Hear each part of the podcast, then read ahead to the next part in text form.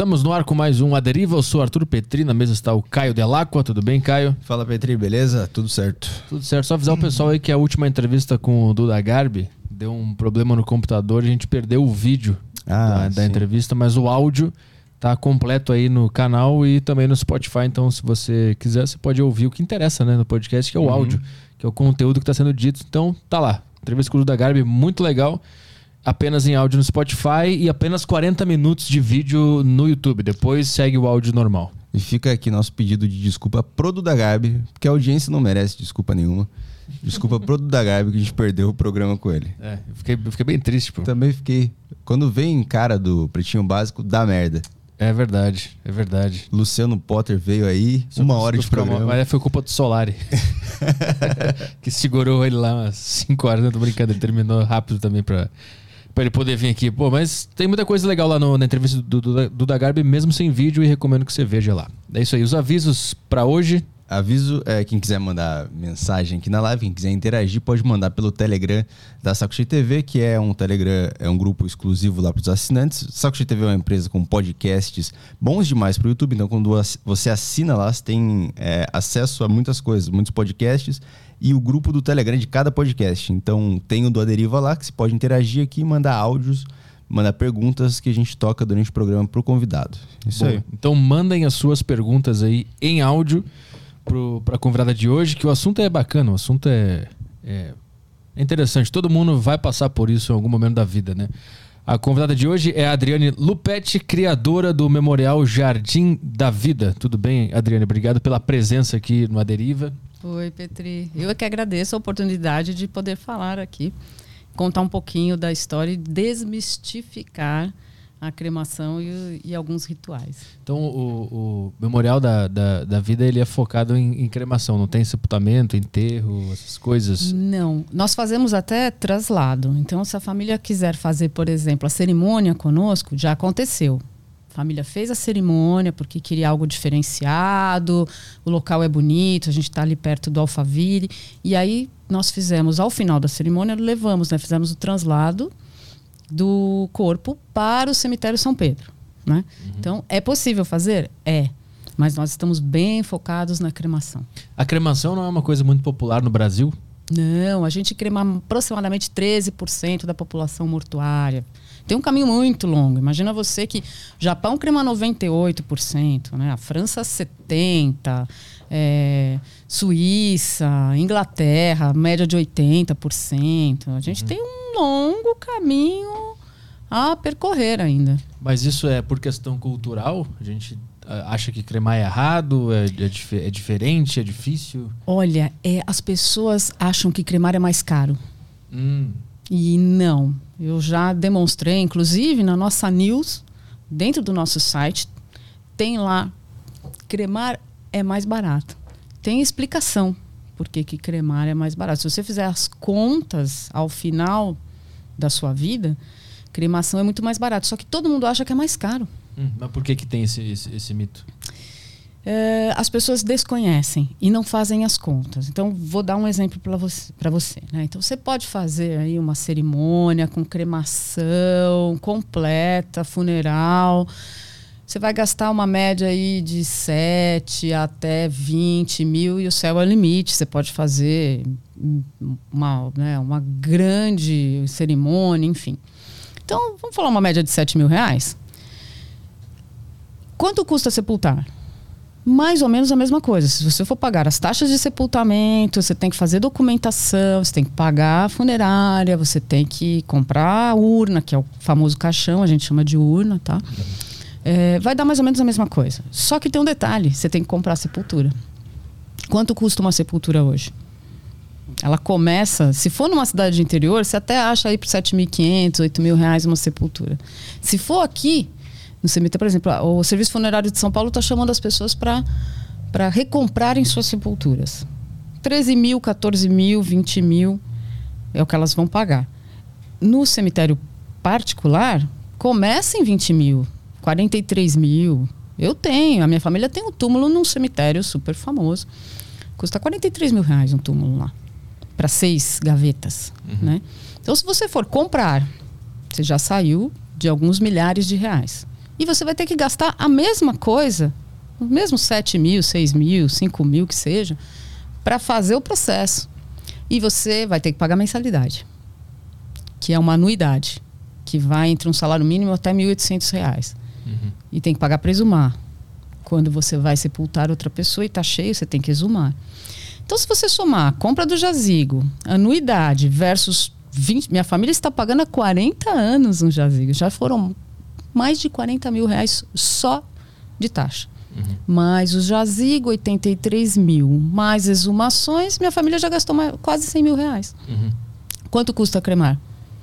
6, 7, 8? Acabou o processo. Tem anuidade? Não. Precisa comprar jazigo? Não.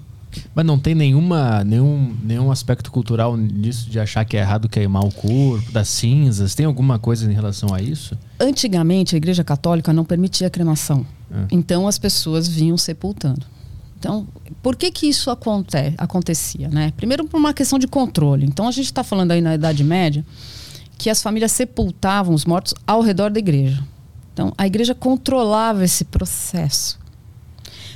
Aí, descobriram que aquilo não era tão higiênico, começaram a ter problemas, problemas sanitários e tal. E aí os cemitérios foram transferidos para cidades no alto das colinas.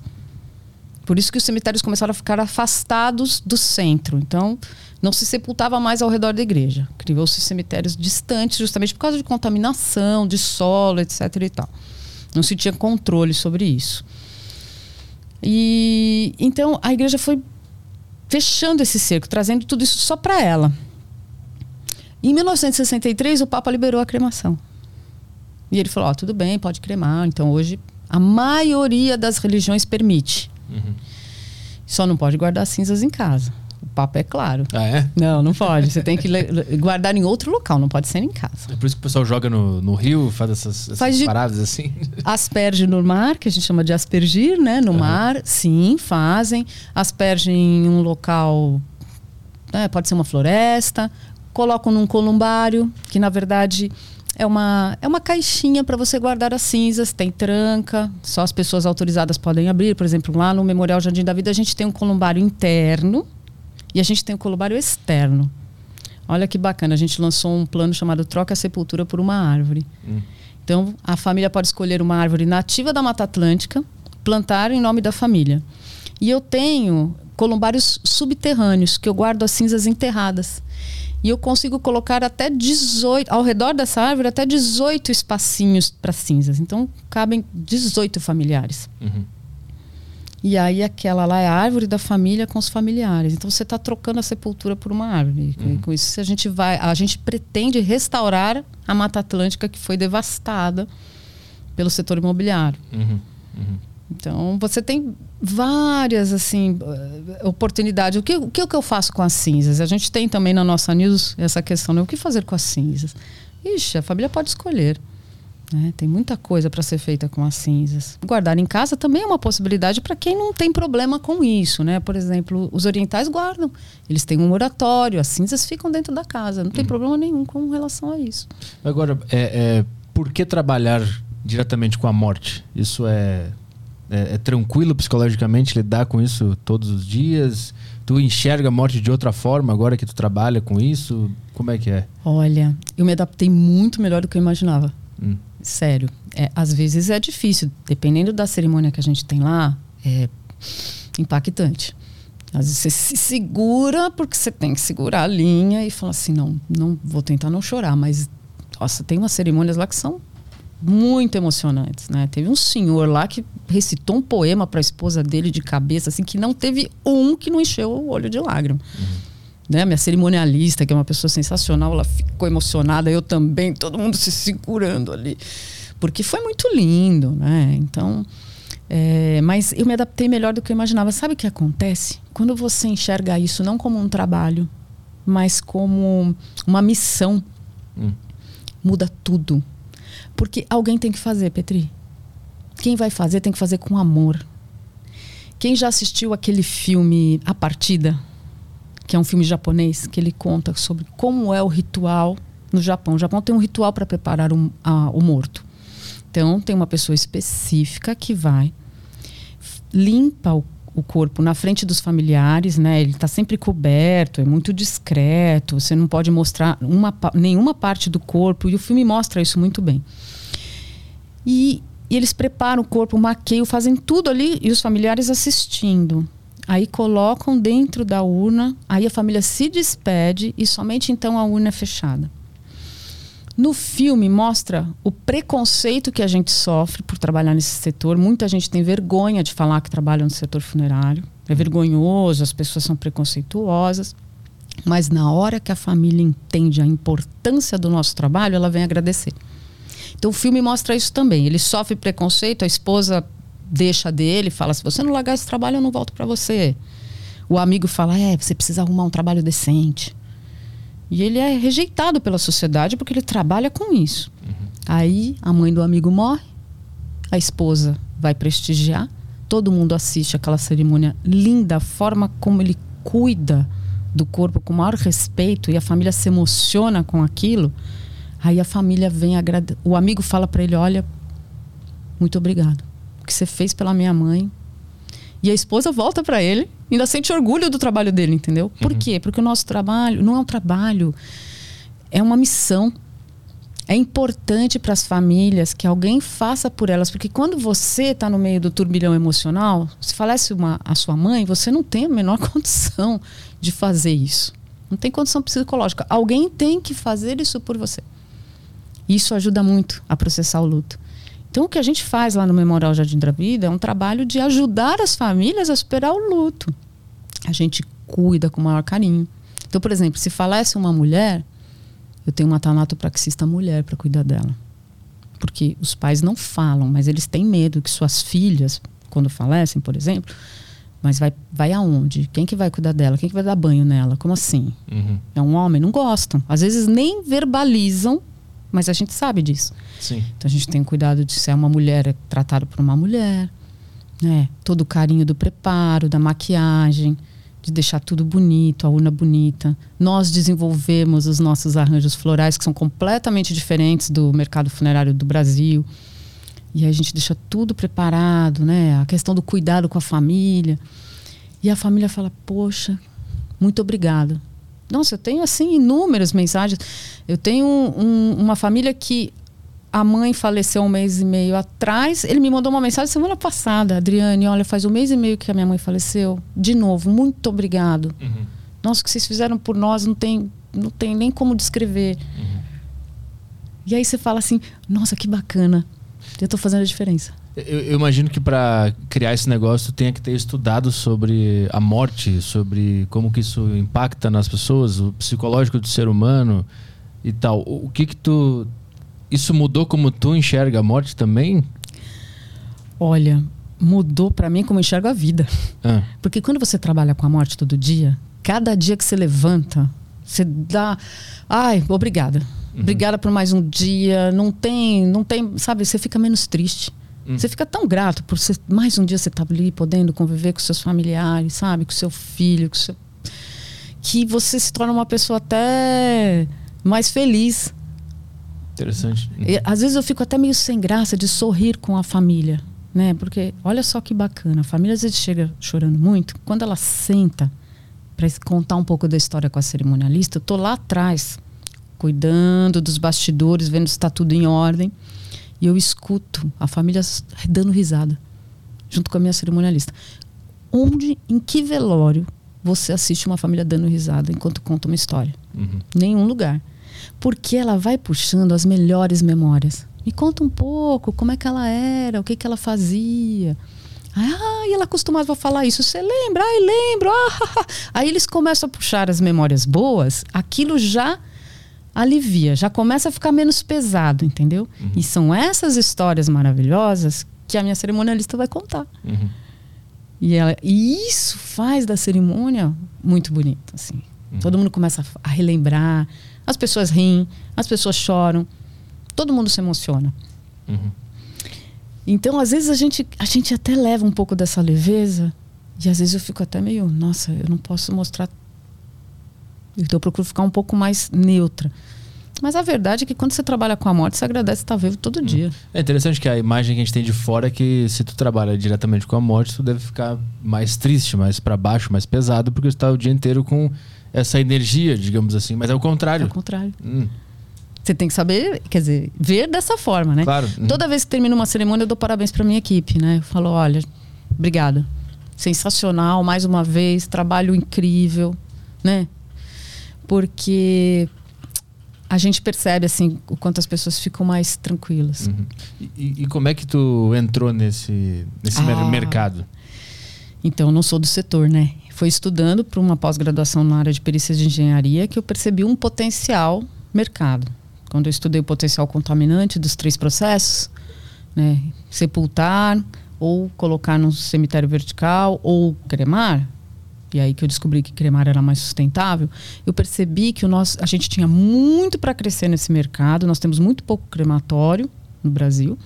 E percebi que o serviço aqui deixava muito a desejar com relação ao que a gente vê no- na Europa ou nos Estados Unidos, né? Hum. Eu morei, O, o, o quão ruim era o, o, o quão ruim não, mas o que tipo de defeitos tem o serviço tradicional no Brasil? Ah, primeiro que não é uma cerimônia, né? É um velório. Hum. Então, cadê? Cadê você? A família tem que cuidar de quase tudo sozinha. Se você opta hoje, por exemplo, por fazer um serviço no, setor funerário público, você tem que fazer tudo sozinho. Você, é, você chama lá, você tem que ir lá na funerária, no, especificamente, ou no Araçá, ou diretamente no Maria Paula. Você tem que contratar, você tem que ficar lá na fila, você tem que cuidar todo de, toda a parte burocrática. Uhum. Enquanto tá com uma dor latente na, na alma, né? Teve uma família essa semana que eu estava escutando no, no, no rádio, na Jovem Pan. E elas ficaram esperando seis horas o corpo ser recolhido no IML, gente. Seis horas? E eles ficaram lá, sentadinhos lá no IML, esperando. Não, por exemplo. Não, quem que tem que ficar lá? A minha equipe tem que ficar lá. Quando estiver perto da hora de ser liberado, vai ligar para a família, para a família ficar lá 15 minutos e ir embora. Entendi. Uhum. Entendeu? Não, você tem que fazer. E você fica o dia inteiro correndo atrás de um monte de papelada para poder fazer a cerimônia no fim do dia, Uhum. né? Ou sepultar, ou seja lá o que for. Então, você ouve muitos casos das pessoas reclamando muito sobre isso. Eu mesma perdi minha mãe no passado, no- enquanto eu estava construindo. E eu passei por cada uma. E eu não contratei o público, eu chamei um particular. Hum. Que, que tipo de, de coisa tu passou? Bom, primeiro que eu tive que. A, a gente tem que fazer o reconhecimento do corpo. Tem, é obrigado a ter um familiar, ok. Duas e meia da manhã estava eu no hospital para fazer o reconhecimento. O reconhecimento foi bizarro. É, eu não acho justo que, que as pessoas tenham que ver seu familiar num saco preto, abrir e ver. Porque você amarra os pulsos, você amarra o pé. É um processo normal, porque como o corpo enrijece, para que você não tenha problemas depois para colocar na urna ou vestir, você tem que, tem que atar. Mas você ver isso, sabe? Ter que ver minha mãe de boca aberta, toda amarrada, num saco preto, não, isso não é modo de fazer. Então, por exemplo, a minha equipe sempre entra antes no morgue, põe um lençolzinho branco, fecha a boquinha, fecha os olhos se estiver aberto. Para quando a família entrar, só desdobra o lençol, mostra, mostra só o rosto. Tudo fechadinho, bonitinho, não é mais humano. Então, eu já tive. Olha, foi- essa é uma cena que eu não vou esquecer nunca na minha vida, tá? Foi horrorosa. Fora que o lugar parecia uma área de descarte. Assim, eu falei, não, não é possível. Eu acabei de sair de, um, de uma recepção incrível, mármore no, no, no piso. Que lugar é esse? É o depósito? Então já começa por aí. Aí eu tive que, mesmo estando acompanhada do agente funerário, eu tive que ficar mais de uma hora sentada num cartório para poder fazer a documentação. Voltei para casa exausta, às quatro e meia da manhã. Aí fomos para o local que eu escolhi, né, com muita natureza, um jardim incrível. E eles erraram tudo. Eles me mandaram um, um texto para ler, para o cerimonialista ler, assim, um texto horroroso. Que eu falei, nossa. Por isso que eu fiz questão de escolher dez textos incríveis para serem lidos lá no nosso espaço. Esqueceram de pôr a foto da minha mãe no telão. O cerimonialista, nossa, coitado. Ele, assim, não nasceu para aquilo, definitivamente. O elevador que trouxe a urna da minha mãe era muito grande. Então, meu pai quis dar um beijo na minha mãe, na testa dela, antes de, do elevador descer e finalizar a cerimônia. Ele não conseguia. Não alcançava. Aí para tudo. Puxa a urna. É, Vai lá, para o meu pai poder se despedir. Olha, pedi para fazer um arranjo dentro da, da urna, né? Falar, ó, eu quero essas flores. Ah, não tem. Bom, então tá bom. Então eu vou comprar alguma coisa, vocês arrumam, arrumam. Então arruma assim. Tá bom? Tá bom. Quando eu chego na sala do velório, tá totalmente diferente do que eu pedi. Falei, não, justamente o que eu pedi para não fazer foi o que o cara fez. Uhum. Então, meu irmão na época falou assim, ó, tá vendo? Pra gente aprender. Tudo que não deve ser feito, tudo que não pode acontecer com uma família num momento como esse. Mas na tua opinião, é, é o porquê que no Brasil se lida assim com a morte? Desse jeito? Parece que é pouco caso, mas ao mesmo tempo também parece que a gente se importa muito, a gente sofre mais com a morte do que outras culturas. Bom, nós somos os latinos, né? Uhum. A gente é cheio de emoção por natureza. Mas eu acho que é despreparo. Não é que eles não se importem. É assim, ó. Sabe aquela coisa do costume? Mas sempre foi assim que fez, por que, que nós vamos mudar? Uhum. Quando eu cheguei com essa proposta, eu cheguei incomodando o mercado funerário. Porque eu estou fazendo tudo aquilo que hum, quase nenhuma empresa faz. Então, incomoda. Mas a gente, sabe, a gente sempre fez assim. Mas sempre foi assim. Bota lá, tá, lá, tá bom. E, e a gente tá tão acostumado aí velório que é daquele jeito, que a gente nem pensa que pode ser diferente. Uhum. É Eu, eu li numa entrevista que tu morou na Espanha, né? E lá, e lá tu percebeu que eles lidam diferente com a morte. né? Ah, lá, lá eles têm inclusive o costume, a família aperta o botão e enxerga a urna indo para dentro do forno crematório. Hum. Acho que a gente aqui nós não estamos muito preparados para isso ainda, eu acho. Uhum. Tá? Eu acho meio impactante. Para o povo brasileiro é muito, muito impactante. Mas eles lidam com uma forma, de uma forma bem diferente. E olha só que coisa que eu aprendi lá na Espanha, né? É, eles faziam, o mercado funerário fazia uma pesquisa de satisfação uma semana depois. Olha, o senhor foi bem atendido, né? Gostaria. Não, tá tudo ótimo, tá tudo ótimo. E aí eles perceberam que tinha alguma coisa errada. Mas peraí, toda vez que a gente pergunta, tá tudo ótimo. Depois tá todo mundo reclamando do setor funerário, que é uma droga, que é mal atendido. Aí eles resolveram fazer o seguinte: vamos dar um mês e meio para fazer a pesquisa, não uma semana. Porque em uma semana você tá fora do ar ainda. Sim. Uhum. Então você, nem, você não tá nem lembrando direito o que aconteceu, você ainda tá processando. Um mês e meio depois, você cai em si.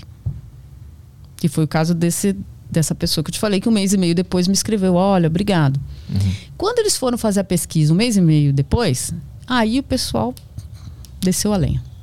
Ah, porque vocês fizeram isso, porque eu não gostei daquilo, isso aqui eu não achei legal. Aí eles começaram a ter um feedback real. Então o mercado funerário na Espanha começou a se mexer para melhorar os seus serviços. Mas perceberam que não podia fazer uma pesquisa logo na sequência. Tem que dar um tempo para as famílias processarem. Uhum. Então, essa preocupação em saber com o que vocês acharam e melhorar, eu acho que é isso que está faltando. Muita gente não quer trabalhar no setor funerário por uma questão de preconceito. Né? Eu mesma tinha, tinha amigos meus que, que estavam desempregados. A esposa falou assim: Ai, Dri, você está procurando alguém para trabalhar? Eu falei: Tô. Tô procurando uma pessoa para vir trabalhar aqui com a gente. Puxa, meu marido está desempregado. Posso falar com ele? Eu falei: Por favor. Ele nem me ligou. Ela, ah, não, não, não. Trabalhar com isso não. Uhum. Então, quem que vai trabalhar com isso? É, o, salário, o salário não é ruim. Porque o fixo é baixinho, mas tem comissão. Então, se você for ver, o salário não é nada ruim no setor funerário. Mas por ter essa dificuldade de encontrar pessoas que não vão chorar, não vão ficar mal, vão, vão lidar com aquilo de uma forma tranquila, não sobra muita mão de obra qualificada. Uhum. Mas isso é porque a nossa relação com a morte ela é diferente lá da Espanha, por exemplo. Eles lidam melhor com a, com a partida de alguém? Eles entendem aquele momento de forma diferente? E como? Ah, eu acho que a dor é igual para todo mundo, né? Dói, dói igual. Quem melhor lida com isso são os orientais, porque eles já vêm preparados desde sempre. Eles têm a, a cultura de cultuar os antepassados, eles oram para os antepassados todos os dias, levam seus filhos na cerimônia sem problema nenhum. As crianças assistem isso desde criança. né? Elas vão vendo. Então eles são preparados. Mas a gente esconde isso dos nossos filhos, né? Então tem, tem pessoas que falam, nossa, a primeira vez que eu fui no velório eu tinha 16 anos. Eu, como assim? Não é que nunca morreu ninguém da família antes. Uhum. A mãe não levava, o pai não leva, a mãe não leva. porque é para não ter contato visual, pode ser chocante. E, na verdade, é um pouco ao contrário, né? A gente tem que ver isso como um processo natural. Então, hum, realmente, em países mais desenvolvidos, as pessoas são mais instruídas. Isso faz parte de um processo natural, acontece para todo mundo, dói, mas faz parte. Hum. Tem até algumas culturas que fazem uma festa, né? Não uma. Ah, não é um várias. momento triste para baixo. Eles botam caixão e botam música e tal. Sim, Cada sim. cultura vê de uma forma diferente, né? E eu, eu sinto, não sei, eu posso estar errado, que aqui no Brasil a gente tem muito medo da morte. A Tem, gente- não quer nem falar sobre É, isso. resiste muito a essa ideia. E aí isso deve, isso deve ter alguma consequência no mercado é, funerário também, né? Deve, Sim. deve respingar lá a forma como tem que se lidar e tal. Existe um, um estudo, alguma coisa para saber como que cada cultura, como que a cultura daqui é para tu saber como lidar com o povo? Como é que se estuda isso? Ah, você vai pela, pela religião. Pela Hum, religião e pelos costumes de um povo. Né? Então, quais são os nossos costumes? Como que a gente lida com a questão da perda? Então, tem, tem processos que você, você já vê, que é o que eu te falei. Está todo mundo muito acostumado a fazer a mesma coisa sempre. Então, você vai introduzindo aos poucos a mudança, porque senão choca as pessoas. Uhum. Então, é cultura e religião. Conforme a cultura e religião, você sabe que você tem que fazer desse jeito. Assustar menos. E aí, qualquer coisa que você queira fazer diferente, você vai introduzindo aos poucos e as pessoas vão aceitando. As pessoas vão falando, nossa, Mas lá tu fez alguma coisa diferente nesse sentido de tratar a morte de outra maneira? Não só como uma coisa para sofrer, mas algo para ser uma homenagem? Ah, sim, sim. A partir do momento que a gente cria salas iluminadas com uma vista bonita, eu estou trabalhando a visão. Né? Falei, ser humano é sinestésico. Então a gente trabalha todos os sentidos lá. Então eu trabalho a visão, lugar bonito, muito verde, salas lindas. Trabalho o tato. Você tem sofás e poltronas super confortáveis, não é aquela cadeira de alumínio gelada, dura, não. Uhum. Ah, então a gente trabalha o tato. Tem serviço de buffet para ser um padrão americano. Então você tem lá um chocolate quente, um chazinho, um bolo, um chocolate, uma trufa. Aí você vai ingerindo açúcar e você vai liberando serotonina, endorfina, dopamina. Isso vai trabalhando o seu cérebro. Eu tenho um sistema de som integrado. Então eu toco músicas com frequências, né? São frequências de tratamento. Então são, são musiquinhas bem baixinhas, suaves, que vai, vão tratando a sua mente. São frequências que vão melhorando a sua psique. Tem. A gente também trabalha o olfato, nós temos aromaterapia. Então, lá, como a gente desenvolveu nossos arranjos de uma forma assim muito específica, a nossa designer floral desenvolveu arranjos que não cheiram. Então não tem cheiro de velório, não tem cheiro de flor. Uhum. O que, que eu sinto cheiro? Do aroma da minha maquininha lá que está aspergindo aquele aroma no ar. Então, cheirinho gostoso, tudo muito tranquilo, muito calmo. A hora que eu começo a tratar tudo isso, eu já mudo completamente a frequência da família. Uhum. O fato de ter a cerimonialista falando, né, contando a história, emocionando, ajuda. Eu tenho um telão que as mensagens vão chegando online, né? Eu tenho um aplicativo que as pessoas entram para ver onde vai ser, que horas vai ser a cerimônia, e elas podem deixar mensagens. As- né, não é todo mundo que consegue ir, mas a mensagem está aparecendo no telão e a família está lendo. Olha, fulano mandou mensagem. Olha, meu chefe mandou mensagem também. E aí eles começam a ler essas mensagens e também vão ficando mais, mais tranquilos. Uhum. Porque a família fica chateada quando eles esperam alguém e esse alguém não aparece. Hum. Isso mexe. Muita gente fala assim: é, tava esperando aqui mais gente, eles não puderam vir.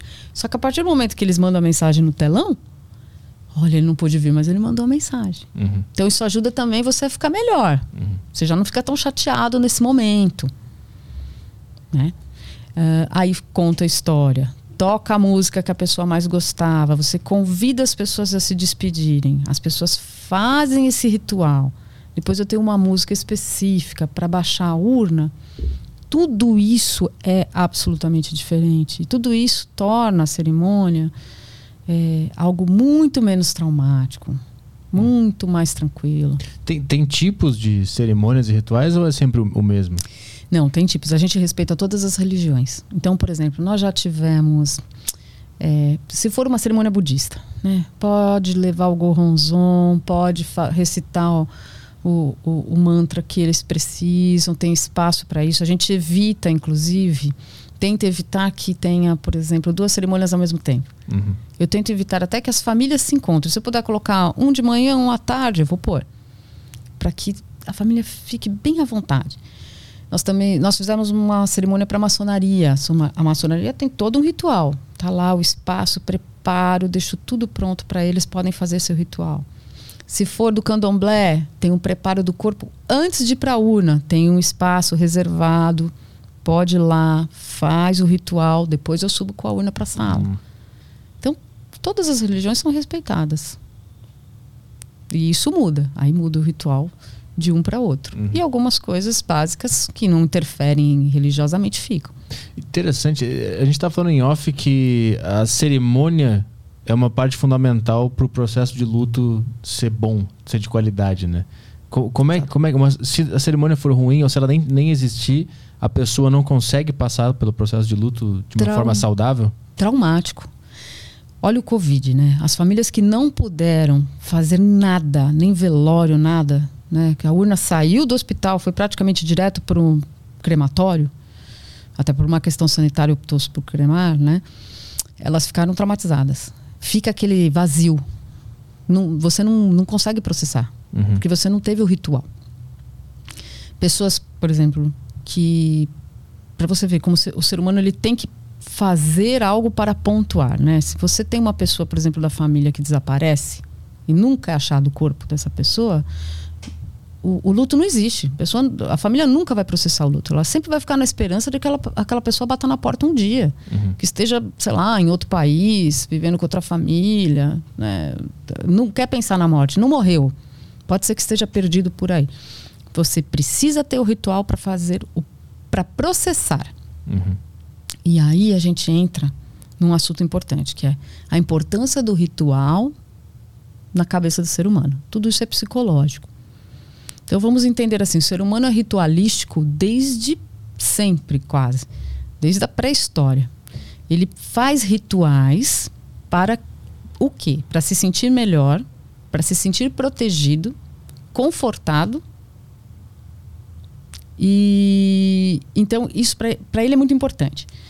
Vou dar um exemplo aqui, né? Tem uma tribo na Amazônia, Satere Maué, que para você passar da adolescência para a vida adulta, o rapaz tem que enfiar a mão dez vezes numa luva cheia de formigas.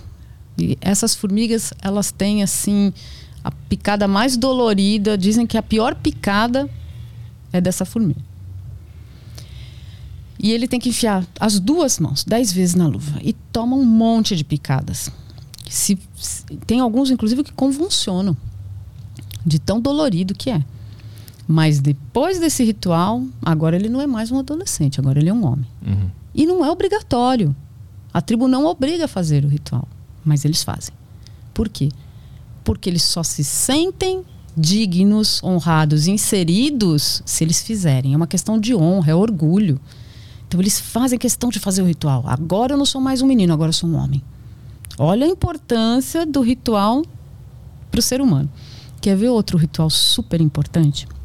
Casamento. Hoje tem muita gente que fala assim: ah, casamento ultrapassado, né? Ah, não precisa mais casar, é caro, pra quê? O um que, que é um papel? Tá, vai morar junto. Enquanto tá morando junto, você fala: e aí, ah, esse aqui é minha esposa, esse aqui é meu esposo. Tudo bonito. Separa e pergunta pro teu amigo assim: você já, você já casou alguma vez? Não, é, veja bem, não. Eu, eu já morei junto, mas eu nunca casei. Uhum. Enquanto estava morando junto, estava casado. Mas depois separa, não, não estou mais casado. Porque o ritual é importante. Quando a pessoa faz uma festa, chama amigos, né, faz algo para a sociedade, né, pra, e mostra, olha, estou casando, põe uma aliança, pode chamar um líder religioso, pode ser um amigo que vai fazer a cerimônia, não importa. Ele fez aquele ritual, aí ele se sente casado. Uhum. Por mais que ele não assine o papel. Porque tecnicamente você só é casado se você assinar um papel. Isso legalmente falando, uhum. né? Uhum. Mas se não casar, ele não vai se sentir casado. Aí ele fala um dia assim: Ah, você já foi casado? Ah, já fui. Já fui casado uma vez, me divorciei. Uhum. Aí ele usa o termo correto, divórcio. Já fui casado. Mas se for morar junto, ele vai se separar e fatalmente ele vai falar: Não, nunca me casei. Mas aí como é que isso é, conversa com o mundo da, o mundo da morte, do luto do, Ah, do ser humano? Você imagina co- co- se esses rituais são importantes, a morte é um dos mais importantes. E vou te falar por quê. É, é traumático e é enigmática a morte, né? É, é algo que assim ninguém sabe exatamente como é. As pessoas têm suas crenças religiosas e tudo mais, mas as pessoas têm um pouco de medo da morte. Então o ser humano precisou criar rituais através de suas religiões para se acalmar, para ficar mais tranquilo. Então, por exemplo, tem religiões que acreditam que se você não fizer aquele ritual daquele jeito, a alma dele não vai descansar, vai ficar, não vai conseguir se desapegar, vai ficar presa aqui, assombrando. Vai ficar presa nesse mundo de forma meio fantasmagórica. Então tem que fazer aquele ritual para poder liberar a alma para ela ir embora. Isso é o ritual importante. Então, ritualisticamente, fazer uma cerimônia de despedida é importante. Porque eu falo, agora, o que, que você mais ouve? Agora ele está descansando em paz. Aham. Sim, Olha, como é inconsciente. sim. E, e- no fundo é meio que a pessoa tá falando para ela mesma que agora eu posso descansar, né? Exato. É. Ufa, fiz o que eu tinha que fazer. Agora eu posso descansar também. Fiz, fiz o meu dever, fiz o meu melhor, cumpri com a minha obrigação. Ele vai descansar, nós também. Quanto tempo demora um, um luto? Até dois anos. E o- uma cerimônia bem feita, ela faz esse luto ser saudável. Saudável. Uhum. Não posso, ninguém pode dizer se vai ser menos que dois anos. Isso não tem como, varia de ser humano para ser humano. Mas com certeza vai ser muito mais saudável. Menos, a pessoa vai ficar, vai, sabe, vai chorar menos, é, vai ficar menos deprimida. Ela vai conseguir uma base para lidar com a vida de uma forma melhor, mais tranquila. No caso de uma cerimônia tipo a que tu relatou da tua mãe, que teve aqueles problemas lá, aí fica, um, fica algo na cabeça, um, fica meio que um buraco, um poder, podia ser melhor, é isso que, que passa na cabeça? Nossa, podia ser melhor. Sabe? É, é assim. Eu lido com isso de uma forma um pouco mais fácil porque eu entendo, né, o, setor. Mas eu olho e falo, nossa, não foi nada do que eu queria, né? Nossa, eh, farei muito melhor Uhum. para todo mundo daqui para frente. Realmente não é agradável, porque eu tenho essas lembranças ruins. Então Sim. eu penso na, na, na morte da minha mãe, eu não penso naquela, né? Puxa, olha o que nós fizemos, foi tão bonito. Eu lembro da morte da minha mãe, eu lembro de tudo que deu errado. Uhum. Não é bacana você lembrar. É como um casamento, dá errado, né? Dá um quebra-pau no teu casamento. Você nunca mais vai esquecer aquele quebra-pau. Você vai lembrar do teu casamento, você vai lembrar do quebra-pau. Você fala assim: ah, até meu casamento foi legal, mas teve um quebra-pau. Mas isso aqui não deu certo. Mas o bolo caiu. Então é, o- é o momento que tem que deixar tudo perfeito, assim. Tu tem que, porque tu tá lidando com um, um, um buraco que pode Exato. ficar naquelas pessoas que estão participando ali. É. E eu, e eu costumo brincar até e falar assim: casamento você ainda até pode fazer dois, três, né? Se um não deu certo, tudo bem, você pode fazer um outro. Daqui 10 anos casar com a mesma pessoa, agora vamos fazer uma festa, agora vai dar certo, né? Bodas de. de... Mas o falecimento você só tem uma única chance de fazer. Uhum. É só uma. Não tem, não tem dois velórios, não tem duas cerimônias. Então, naquele momento, tem que ser perfeito. Ou o mais próximo da perfeição possível. Porque é um momento único. Não dá para fazer de novo. Existem estratégias diferentes para quando a pessoa morre numa tragédia ou muito nova? Existe uma abordagem diferente do que uma pessoa que morreu de causas naturais, já velha? É sempre muito doloroso para a família quando Aham. isso acontece. E aí o que a gente trabalha são os textos. Os textos que serão lidos são textos escolhidos com mais cuidado, que falam, vão falar sempre um pouco mais de que a vida continua, né? O importante é o legado, porque a verdade é que só morre quem é esquecido. Se você continuar vivo na memória, você está aqui. Então tem uma frase que a gente tem impressa lá no, no nosso templo ecumênico, na parede, que é assim: é, quando alguém que amamos falece, deixa de viver entre nós para viver em nós. Uhum. Então você tem que trabalhar essa ideia de que, olha, é importante, não, não vai desaparecer, vai estar sempre com vocês. Mas é, Agradeçam, né, esse tempo que vocês estiveram juntos. mas é mais desafiador quando esse tipo de caso chega? Muito. Tem uma atenção diferente, né? Eu imagino. Tem. Tem. Tem uma atenção diferente. É algo realmente muito mais. É mais pesado. Porque tem famílias, famílias espíritas lidam melhor. Hum, Porque elas acreditam na vida pós-morte, que, né, que a alma. Eles sabem que as pessoas vêm porque elas têm, na, na perspectiva deles, você tem um tempo, né? um tempo. Você Uhum. veio aqui para cumprir uma missão. Se você foi, é porque você já cumpriu sua missão. Uhum. Então, a minha função é entender que a sua missão você cumpriu e agora eu tenho que te libertar para você transcender. Uhum, Então, é mais fácil. Os espíritas lidam com isso de forma mais fácil. uhum. A religião influencia. Hum, interessante. E quando a pessoa não tem nenhuma religião? Isso acontece de uma família de ateus lá. E aí, que, que, que base se usa com uma família que não tem nenhuma crença desse tipo? Nós escolhemos um texto neutro, por exemplo, tem um texto lá da Cora Coralina que é lindíssimo. A gente, a gente tem textos neutros para serem falados e alguns lidam com uma, de uma forma tranquila, do tipo, ah, a vida é assim, acaba mesmo, a gente vem aqui, faz parte. E outros ficam muito chateados porque perderam e acham que acabou. E agora? E a saudade? Eu nunca mais vou ver, não vou encontrar mais. Você vê como a religião ajuda as pessoas a, a terem uma perspectiva diferente, a não sofrerem tanto. né? Tem o pastor da presbiteriana, é, ele falou uma frase muito bonita pra gente. Ele falou assim: ó, eu falo para os fiéis, quando uma pessoa falece, cada dia que passa, vocês não podem pensar que é um dia a mais sem essa pessoa. É um dia a menos para o reencontro. Hum, sim. Isso ajuda Uhum. muito as pessoas ficarem mais tranquilas. Falar, pensem que daqui para frente, todo dia vai ser um dia a menos, vocês vão se reencontrar. Uhum. Nossa, e as famílias ficam muito mais confortadas. No, no início ali da, da tua história, tu disse que tu estava estudando sobre eh, proteção ambiental, né? Era isso? E Questões ambientais. questões ambientais- aí tu descobriu que a cremação é mais sustentável. Ah, muito. Em que sentido as outras não são sustentáveis e a, e a cremação é? Então, quando você sepulta, você sai do corpo, necrochorume. Hoje a gente chama de resultado de qualificação, nem se usa mais o termo necrochorume, né? São quase 60 litros de líquido. Esse líquido vai permear na terra e ele é contaminante.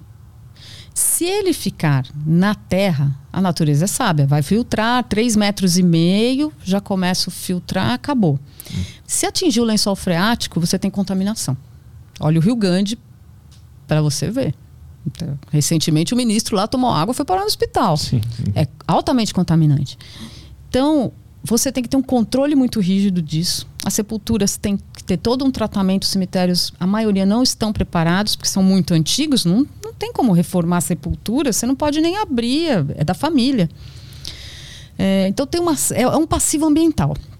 Uma série de, de coisas que você tem que fazer para tratar aquilo e tentar, principalmente, não deixar atingir o lençol freático. Aí é uma questão já da engenharia, né? Vou te dar um exemplo. Vila Mariana. Conforme você vai construindo prédios e os prédios vão tendo subsolo, eles vão drenando, vão mexendo no lençol freático. Né? Então você vê que tem muita mina na Vila Mariana, mina dentro dos prédios, que eles vão bombeando para fora. Pô, se eu estou mexendo no nível do lençol freático para fazer minha garagem, o que, que acontece?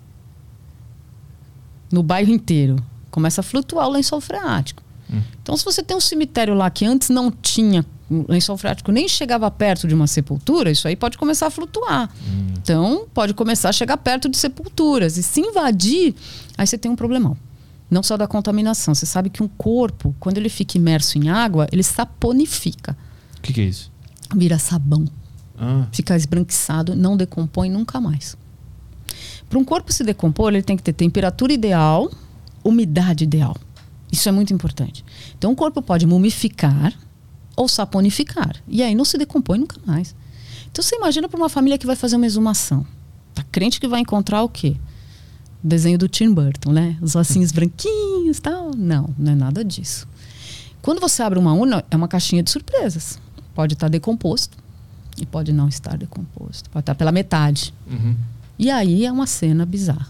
E aí onde as famílias passam mal, a gente tem relatos, inclusive, de, de coveiros falando, olha, tem família que desmaia, que vomita, que sai correndo. Porque não é fácil ver. Você abre, você não sabe direito o que você vai ver ali. Uhum. Pode ser uma cena de horror. E se saponificar, pode ficar exumando quando você quiser. Nunca vai estar pronto para ir para a ossada. Aí você tem que cremar. Hum. Ele fica para sempre naquele estado. Para sempre naquele estado. Nem, nem se tu resolver aquele lugar ali, aquele ambiente, ele não, Não, adianta botar não. nas condições boas. Já era, não Já tem o que fazer. é. Vira, se mumificar, né? O que, que é a múmia? A múmia nunca mais se desfaz. Uhum. Né? Não, aí só cremando. Aí você tem que trasladar pro, pro crematório e pedir para cremar. E isso no, no- é, o- é o vertical e horizontal, né? O, Vertical. O vertical é diferente, porque Ah. o vertical ele já tem todo um sistema de tratamento de controle de temperatura, pressão e umidade. Aham. Então ele se decompõe. É muito difícil isso acontecer num vertical, muito difícil. Mas também não é tão sustentável quanto o cremar. É que você tem uma série de processos. Ela, ele agride menos o meio ambiente? Sim, muito menos, infinitamente, tá? Só que você tem que tratar aquele líquido, né? Não pode, aqui, assim, tem que estar tudo perfeito. As- a máquina tem que estar funcionando perfeitamente, senão vai gerar cheiro. E aí ó, o bairro vai sentir o odor. É mais complexo fazer esse tratamento. Qual é o menos complexo? Cremar. Quanto tempo leva para você fazer uma cremação? Uma hora e meia. A cremação é só botar no fogo? O que, que é a cremação? O que, que é aquele equipamento? O que está acontecendo Então, ali? a gente tem um forno que cabe uma urna. Então, as pessoas pensam que cremam cinco, seis pessoas juntas, todas ao mesmo tempo. Não, isso não é verdade, isso é mito. O forno cabe uma urna.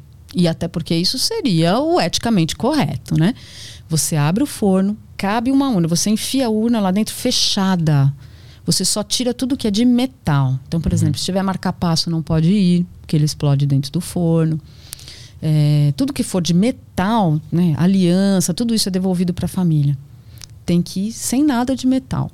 Você coloca, aí ele vai para a primeira temperatura, chegando até 800 graus. É o primeiro processo da cremação. Depois, vai aumentar para 1.100 graus aproximadamente. E aí, você tem, depois de uma hora e meia mais ou menos, o processo completo. Quando você abre o forno, o que, que vai ter lá dentro? Cinzas e ossos não ficam inteiros. Inclusive, você não vê o crânio, nada. Eles se quebram, mas são ossos. Tudo isso é trazido para uma gaveta. Então, você limpa o forno por dentro, arrasta tudo para a gaveta, vai para resfriamento. Dessa gaveta, você vai separar através de uma peneira essas cinzas dos ossos. O que são as cinzas da cremação? Sapato, roupa, urna, flores. Tudo isso que não é interessante. Uhum. E também é neutro, não prejudica o meio ambiente, é completamente neutro. Você separa, vai ser descartado. Os ossinhos cremados que sobraram aqui vão ser triturados no triturador e viram as cinzas que vão ser entregues para a família. Hum, entendi. Então, é- são ossos triturados, mas para isso tem que cremar. E, e a, a cremação tem zero impacto no ambiente. Olha, eu fiz um estudo, eu fiz inclusive um cálculo, né? Para você ter uma ideia, é, um forno crematório eu consigo fazer durante um dia inteiro quatro a cinco cremações no máximo. Um período lá das 8 às 8, tá? Das 8 às 20. Qual é a emissão de poluentes que eu tenho? 363 microns de particulados na atmosfera, mais ou menos. Um carro andando o dia inteiro produz mais de 100 mil. Hum. Então, assim, forno crematório, ele polui 278 vezes menos do que um carro circulando. Uhum. Um ônibus produz um milhão de micros de particulados e um caminhão, 2 milhões e meio. Olha a discrepância. Uhum. Quem polui menos? O forno crematório polui menos do que acho que um forno de uma pizzaria. Sim. Uhum. E- Mas as pessoas não sabem disso. Elas precisam entender. Então a gente leva essa informação para elas entenderem que não polui. Uhum.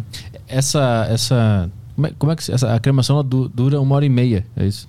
Durante essa uma hora e meia se faz o quê? O pessoal fica em volta, fica esperando? Existe uma cerimônia? Existe algo Não. nesse momento? Não, não. Uh, não é permitido a família ficar próxima por uma questão ah. técnica. Então, assim, é uma área de calor. É, o operário que opera o forno, ele já trabalha com luvas específicas, né? Ele, porque você tem que abrir no meio do processo para verificar como é que tá, tem que fechar. Hum. Então, tem todo um equipamento de segurança. Ninguém fica na área a não ser o funcionário. Entendi. Tá? É, esses fornos, eles são controlados por computador. Tem dois filtros. Tudo absolutamente controlado pelo computador. Não tem uma emissão de fumaça, não sai fumaça, por causa dos filtros. Uhum. E não tem odor algum, porque todos os gases gerados dentro são consumidos dentro do forno com a segunda instância, que é onde está 1100 graus. Queima os próprios gases que são gerados na queima. Uhum. O que, que você vê numa chaminé de forno crematório? Nada. Você vê, talvez, se você chegar perto, um calorzinho. Sabe aquele calorzinho quando você está fazendo. Você tá, Sim. Né? Uhum. Tá uma panelinha que você vê aquele calorzinho subindo. É isso. Nada mais do que isso. Um forno bem regulado. É isso que você vai ver. Esse espaço ele é, ele é inspirado. O espaço que eu digo toda a estrutura lá, é inspirado em, em algo que já existe em outro país. O que, que tu estudou para fazer? Ah, estudei muitos crematórios ah. fora do país. Né? Estudei crematórios na Alemanha, na Holanda, na Austrália, na Espanha. É, como eu sou arquiteta, eu sei quais são os sites que eu tenho acesso a plantas, né, a projetos. Então, fui estudando. Estudos de caso, que a gente chama. Fui vendo vários estudos de caso. E aí, na minha cabeça, era assim: por que, que eu não posso fazer tudo numa única sala? Por que, que eu tenho que ver lá numa sala, sair para uma outra sala de cerimônia, desloca a família? Eu falei: a gente podia fazer tudo numa única sala. Então, eu coloquei um elevador para cada sala. Então a urna sobe e desce dentro da sala. Tudo acontece na sala, a família não se desloca para nada. E as urnas não circulam dentro do empreendimento. Você não está ali fazendo sua cerimônia e vendo uma urna passar atrás de você com outro corpo. Não, isso não existe. Uhum. Porque tudo acontece nos bastidores. Mas isso foi uma ideia que eu tive. Inclusive, teve muita gente do setor que falou: ah, isso não funciona. Imagina, não se faz assim. A gente faz de outra forma há tanto tempo. Não, isso não vai dar certo. E olha aí, tá dando super certo. Mas tu teve alguma consultoria de alguém que já trabalhava na área ou tu fez isso do zero mesmo? Tu pesquisou e, e do zero mesmo. Desenhou as plantas e mandou executar, foi tudo da tua foi. cabeça. Teve ninguém já da área que já conhecia como, tipo assim, o, o, o forno ali que é bem tecnológico, pelo que tu falou.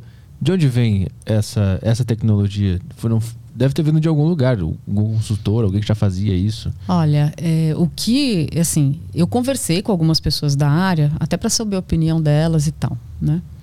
É, não foi totalmente aleatório. Então, eu fui também, por exemplo, eu fui no Vila Alpina, eu fui ver como é que funcionava, né? Fiquei de olho lá, como é que essa portinha abre, como é que fecha, como é que é esse elevador. Nossa, foi assim, tive que cavar as informações, né? É, então, assim, eu cheguei a conversar com algumas pessoas da área, mas o resto foi, foi estudando mesmo e falando: não, a minha proposta é fazer diferente. Então, eu vou fazer. Como eu trabalho com construção há muito tempo, uhum. você junta as ideias com metodologias construtivas e vai pondo de pé. Uhum. Então, fui muito criticada por alguns por esse sistema que eu criei e elogiada por outros que falam: nossa, como é que eu nunca pensei nisso? Uhum. Que incrível, que legal, tudo acontece aqui. E essa estrutura que tem lá é, é, única no Brasil? Tu é a primeira a fazer nesse, desse jeito? Tem algo, algo já, já, existia um, um, referências disso aqui no Brasil? Não, no Brasil não. Com o elevador na sala que onde tu, uma única sala onde tudo acontece, né, que seria o velório, a cerimônia. Não, não tem. O que você vê muito é assim, salas de velório, aí todo mundo sai e vai para uma sala de cerimônia separada. Por que isso? Por que isso? Também gostaria de saber. Por que isso? Por que, que eu tenho que sair de uma sala para ir para outra sala ver a urna entrar de novo? Lá no, no, no teu espaço não existe o termo velório. Não. É só uma cerimônia. Cerimônia de homenagem. Ah, interessante. Cerimônia de homenagem. Porque velório, olha, velório é você jogar uma família numa sala de três paredes que mal tem uma janela e deixar ela ali sozinha. E depois você vai lá, fecha a urna e fala tchau. Isso é um velório. Uhum. Que é o que a gente está mais acostumado. Quem nunca foi num velório assim? Agora, eu faço mais do que um velório, eu faço uma cerimônia de homenagem. Eu não, é tudo diferente. E isso é que ajuda, é isso que impressiona. Já, já rolou pedidos é, completamente fora do, do padrão, até mesmo de religiões? Porque, tipo assim, eu imagino que quando eu morrer, eu já pedi pra darem uma festa. Eu quero que façam um negócio muito maluco lá. Não fica chorando. Sobra o meu caixão e faz piada comigo. Eu já falei várias vezes isso. Já rolou algo do tipo lá? Ainda não. Vou ser o primeiro, então. É? Daqui a muito tempo, mas Tem, tá, tá registrado aqui. tem um plano para isso, tá? Chama meu último desejo. É? Você escolhe tudo aquilo que você gostaria que fosse feito. Qual é a única certeza de que vai ser feito exatamente do jeito que você quer? Se você tiver um contrato. Porque isso já aconteceu. Hum. A pessoa falou que queria que tivesse. Ah, eu quero que no meu velório seja assim, assim, assim. Só que depois que falece, a família não faz o que a pessoa desejava. Ou porque acha, imagina, você acha querer um negócio desse? Você acha que eu vou fazer um negócio desse? O que, que vão pensar? Imagina. Aí não faz. Eu falo, mas não era o que ele queria? Ah, é, mas não, né? A única forma de você ter certeza que vai ser feito é você comprar um plano em vida, você Aham. paga em vida, e aí você tem um contrato. E você deixa aquilo para os familiares, tem, é, distribui, ó, tem um número de telefone, uma pastinha, tá tudo pago. Se eu falecer, você liga para esse número que eles cuidam de tudo. Aham. Puxa o contrato, vai ser feito do jeito que você contratou. E, e- eu posso fazer isso e ir pagando mensalmente, assim? Tipo, ah, previsão de morte, sei lá, 80 anos. Aí eu vou pagando mensalmente até chegar perto? Existe isso? Não, mas tem melhor do que isso, porque olha É. só. Se você paga um plano funeral, é igual um seguro de carro. Você vai pagando, pagando, pagando, pagando. Se você não usar, perdeu. O que você faz é comprar em vida. Então não dá para dividir, dá para dividir em 10 vezes. Aham. Você faz o plano, divide em 10 vezes, está pago. Acabou, não tem mensalidade. Ah, mas se eu falecer daqui 40 anos, 80 anos? Ok, seu plano tá lá. Tá Você você vai ter uma correçãozinha por ano, IPCA, tal, vai ter uma correçãozinha Inflaçãozinha básica ali. Hum. valor do gás, Uhum. né? Você vê a Rússia aí aumentou muito o valor do gás. É isso. Você vai ser corrigido pelo valor do gás e o IPCA. Aí você vai pagando só a correção. E tá lá, o teu contrato tá lá. E eu posso pedir o que eu quiser. O que você quiser. Quero uma festa, eu quero... Ah, mas eu posso pedir, pedir Quero tipo, balões, fogos cover do Michael artifício. Jackson, posso pedir? Pode, pode, Vocês dão um jeito? pode. E vamos dar o jeito. Ah, eu quero que saia na mídia. Tá bom. Eu quero balões. Tá bom. Eu quero uma live stream na Twitch, ao vivo. Bom, a gente tem transmissão ao vivo, sabia? Da cerimônia. Vai a gente bombar muito superchat. Caio, Caio vai pegar todos os superchats pra ele. Mas tem. Por quê? Tem famílias que às vezes estão. Aconteceu, nessa primeira cerimônia, tinha família que estava nos Estados Unidos, não ia dar tempo de chegar. Uhum. Nós transmitimos, tinham 25 pessoas dentro da transmissão. Todas elas ouviram né, a cerimonialista e tal, e participaram à distância. Então, gente- nós tínhamos Estados Unidos, Pará e Rio de Janeiro. Né? Amigos e familiares assistindo a transmissão. Uhum. Mas de pedidos diferentes ainda não rolou nada. Ainda não. É, é recente, né, ainda o lugar lá, né? É recente, é recente.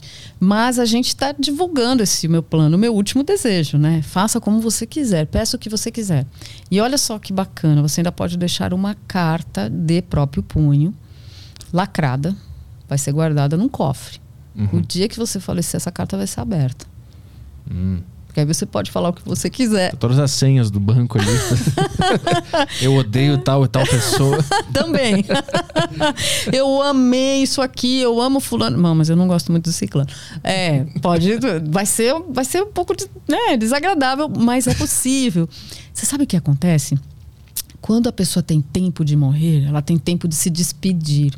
Eu tive essa boa sorte. A minha mãe, ela estava muito doente. Ela entrou e saiu da UTI muitas vezes. Eu tive, olha só, eu e todos os meus familiares, nós tivemos a oportunidade de entrar na UTI falar com a minha mãe, nos despedirmos, falarmos eu te amo, tudo que a gente queria falar. E quando as pessoas não têm essa oportunidade, morre assim, ó, acidente de carro. Nossa, estava viva. Ah, como assim? Morreu? Morreu do quê? Infarto fulminante. Você- até para você, você fala assim, nossa, você teve oportunidade de falar? Eu não tive oportunidade de falar para fulano que eu perdoava ele. Eu não tive oportunidade de falar para ciclana que eu gostava dela. Eu não tinha, né, de falar para minha mãe quanto ela era importante. Então você pode deixar tudo isso registrado já. Uhum. E o dia que você falecer, essa carta vai ser lida. Abre-se a carta na frente dos familiares, por isso tem que ser de próprio punho Uhum. para provar a autenticidade. E essa carta vai ser lida. Então lá tem vários, vários planos para mas no, no, caso é se a pessoa já quiser preparar a sua morte, né? Tem vários planos que ela pode escolher, é pode, isso, né? Pode escolher para um familiar. Olha, eu tô com uma mãe muito doente. Uhum. Você escolhe um plano, já paga. Isso isso acontece muito lá. Então, olha, meu pai está na casa de repouso. Uhum. A gente vende o plano, quando acontecer, está hum. pago, tá lá. Mas tipo, tem diferença de preço que nem que nem as empresas de seguro fazem? Se o cara tem certa idade é um pouco mais caro? Não. Não, é tudo padrão. É, é padrão. é assim, o preço é pelo serviço que você vai escolher. Uhum. Então tem o básico, que é a clínica. Essa não tem como fugir, que é justamente traslado, fazer tanatopraxia, preparar a urna, né, adornar, isso não tem como fugir. Ah, vou querer cremação. Vai querer buffet? Né? É, ah, qual é a urna que você vai querer? Né? Vai querer padrão americano, madeira maciça, uma urna mais simples. E as flores, como é que você quer? um desejo especial. Ah, eu quero um violinista. Então a gente vai montando, vai compondo, tem uma tabela de preços, a família compõe e tudo aquilo que ela escolheu uhum. ali vai, vai dar o preço final e é o que vai ser feito. Como não tem ninguém enterrado lá, porque é tudo é cremação, né? Lá tem relatos de, de noite, espíritos, as coisas, as pessoas que cuidam do lugar, de ouvir coisas, porque tem muita história dessas em, em cemitérios, Sim. esses lugares. Tem lá histórias não, assim? Não, não. É, a única coisa que acontece lá, é. É, e isso é, é, engenharia, né? Eu fiz um domus de alumínio com vidro, então eu tenho muita luz natural no ambiente, em cima da rampa que foi projetada para portadores de necessidades especiais. Eu tenho um domus lindo de vidro. E quando esfria, ele começa a estalar, né? O alumínio hum, instala. Então, sim. as primeiras vezes que os seguranças do prédio ficaram lá, eles se assustaram. Falaram, Adriane, às vezes a gente escuta uns barulhos aqui. Aí um dia eu fiquei lá para eles e falei, gente, ó, é o alumínio instalando, isso é natural. Ainda mais que ele tá preso, o vidro tá preso com silicone. A gente que é da área de engenharia, uhum. a gente sabe por que que instala, como acontece. Então eu tive que explicar tecnicamente para eles. Aí eles Ufa, eu tava achando que era assombração. é que veio um coveiro aqui uma vez, ele não contou uma história, Caio, que ele viu um cara lá de noite. Puta, qual que é? Era, o que, que o cara tava fazendo? Tinha caminhando. Eu acho que ele só viu um cara caminhando e, é. e, saiu correndo. Teve uma história assim? É, era uma coisa assim, ele costumava cavar, fazer as covas dele de madrugada. Então, ou ele tava dando rolê no. Acho que ele tava dando rolê. É, tava, ele fazia as duas coisas. É. Ele dava rolê e trabalhava no cemitério. Mas aí o, o, o, cara tem razão de ficar puto com ele e sair correndo atrás dele. É, tá dando rolê. O né? fantasma. Né? Porra. E lá tem. Lá tem. Qual é o que, que tem de equipe lá? Tem necromaquiador? Tem. Quão grande é uma equipe para cuidar de tudo isso? Olha, você tem que ter a parte do motorista, né? O carro. Tem que ter uma pessoa só para cuidar da parte operacional, por exemplo. A hora que entra a minha cerimonialista, eu tenho. Ela, ela vai fazer o fechamento da urna juntamente com outro da minha equipe, né? Que é o agente funerário. Ele cuida de tudo isso. Eu só vou conferindo nos bastidores. Aí tem a florista, tem o assistente da florista, eu tenho, tenho que ter equipe de limpeza, eu tenho que ter a recepcionista, eu tenho equipe de TI. Você tem uma equipe grande para fazer acontecer, né? Uhum. Até porque, imagina só, Quantas horas eu tenho para preparar tudo isso para fazer a magia acontecer? Hum. Você faz um casamento, você tem meses para se preparar, né? Eu tenho horas para acionar todo mundo. Aciona o buffet, a florista, olha, tá chegando, ó, carro, vai para a clínica, fez o tratamento, volta, vai, agora é hora do adorno, tá, tá perfeito, não tá? Eu vou conferir. Eu vou ver se a maquiagem tá perfeita, eu vou ver se não tem, o cabelinho não tá fora do lugar. Se tiver, vou pedir para arrumar. E as flores, Tá ótimo, tá, agora sobe. Sistema de som, tá funcionando, teste. Então, é uma equipe para fazer acontecer. Mas, né? são horas, mas tipo assim, recebeu a notícia de que morreu, ou já está marcado a cerimônia para tantas horas depois disso. É assim. Exatamente. assim. Não tem uma espera, ah, daqui três dias, daqui uma semana. Adoraria que fosse assim, igual hum. os americanos. Seria muito melhor para a família, para nós, para todo mundo. Dá tempo de alguém vir de longe, dá tempo de um familiar se deslocar. Eu tenho uma amiga, uma grande amiga, muito querida, que o pai dela faleceu e ela estava na Itália. E deram a notícia para ela. E ela ficou desesperada tentando pegar um avião e não conseguiu. Mas como foi assim, corre para fazer o sepultamento, uhum. até porque ninguém dá essa possibilidade para a família, né? Ó, eu tenho, por exemplo, uma câmara fria Se eu fizer o tratamento da Tanato e colocar na câmara fria, eu posso esperar semanas Uhum. para fazer a cerimônia, não tem problema nenhum. Quando ela chegou no Brasil, o pai estava sepultado. Então, assim como eu tive uma família que eu atendi na sexta-feira à noite, eles falaram assim: ó, meu irmão tá vindo da Noruega, a melhor amiga dela tá vindo dos Estados Unidos, só que só chega domingo. Falei, sem problemas. Fiz todo o tratamento, coloquei na câmara fria. Domingo, depois do meio-dia, começamos a cerimônia. Tranquilamente. Deu tempo de todo mundo chegar com calma. Como é que funciona essa, essa câmara fria? É, ela mantém a temperatura a mais ou menos 6 graus. Hum. Então, é, a sala toda é acondicionada. Não, a Tanato já retira os líquidos do corpo. E mais o acondicionamento em 6 graus, você tem uma para, quase uma paralisação do processo Hum, de, de decomposição. Uhum. Então você estaciona, dá tempo tranquilamente de demorar alguns dias para fazer a cerimônia. Nos Estados Unidos é normal esperar Uma um, semana, um pouco para ter, a- pra ter a cerimônia. até um mês. É? Tem gente que espera duas semanas. Aqui é na hora, morreu, tem que fazer já. Ai, faz correndo. A família, ela fala que ela fica em sofrimento. Hum. Ai, não, eu quero acabar logo com isso. Hum, E a gente tem que respeitar, sim. né? Mas isso é uma questão cultural. Como lá fora está, as pessoas estão acostumadas a respeitar o tempo do, do- daqueles que não podem, bom, vamos esperar, porque fulano quer vir, mas também não pode parar de trabalhar, então pode vir no final de semana. Então vamos fazer sábado. Outra coisa lá, eles querem muito fazer o desejo de quem morreu. Ah, mas ela queria um show da Barbara Streisand. Você consegue agenda com a Barbara Streisand? Hum. Quanto tempo vai demorar para Barbara Streisand e fazer? Se é que ela vai fazer. Às vezes não consegue. Pega um- uma banda cover, né? Uma, uma Barbara Streisand cover. Demora. Isso tem que ter um agendamento.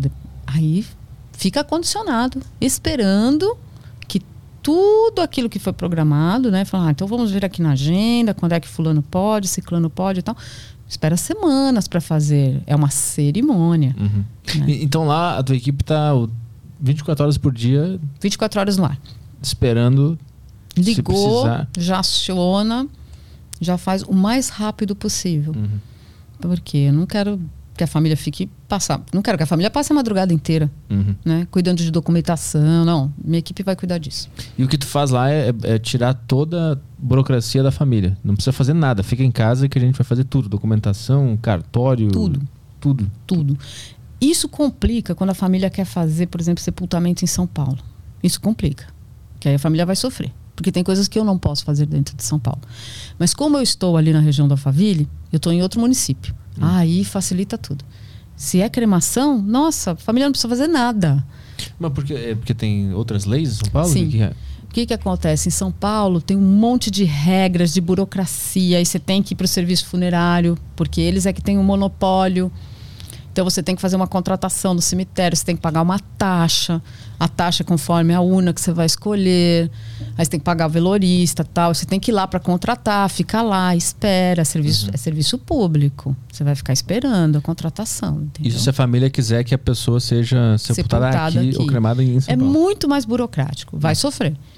Tem hospitais, por exemplo, que não liberam com a declaração de óbito, que é onde o médico assina o, o falecimento. Eles querem que você faça a certidão de óbito. Aí não tem escapatória.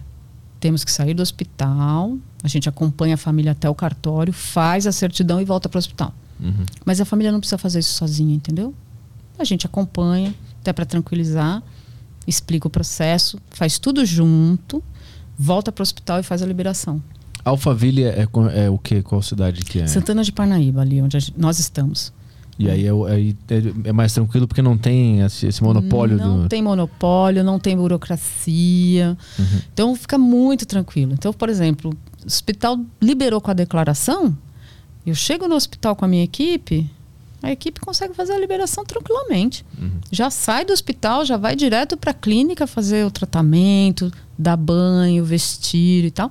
E a família vai para casa. Sabe onde que ela vai aparecer? Na cerimônia. Uhum. E sabe o que, que ela vai fazer? Vai pegar a cinza junto com a certidão que eu vou fazer para ela. Uhum. Não tem burocracia. Temos algumas perguntas aí, Caio? Eu queria saber se é, a gente já chegou no momento de cremar animais de estimação. Não, não. A, a gente tem projeto para fazer crematório PET, né? Porque até porque muitas famílias hoje elas consideram seus seus pets parte da família mesmo. Uhum. Tem carinho e não querem que o seu animalzinho vá para o incinerador junto com o lixo da prefeitura. Uhum. Porque é o que acontece quando os animais são recolhidos, né, nas zoonoses e tudo mais, vai para o incinerador. Incinerador é lixo, tá? Incinerador é tudo junto. Qual que é a diferença de um incinerador e um forno crematório? Incinerador é tudo junto. Materiais orgânicos e inorgânicos, lixo, é, restos mortais, é tudo isso.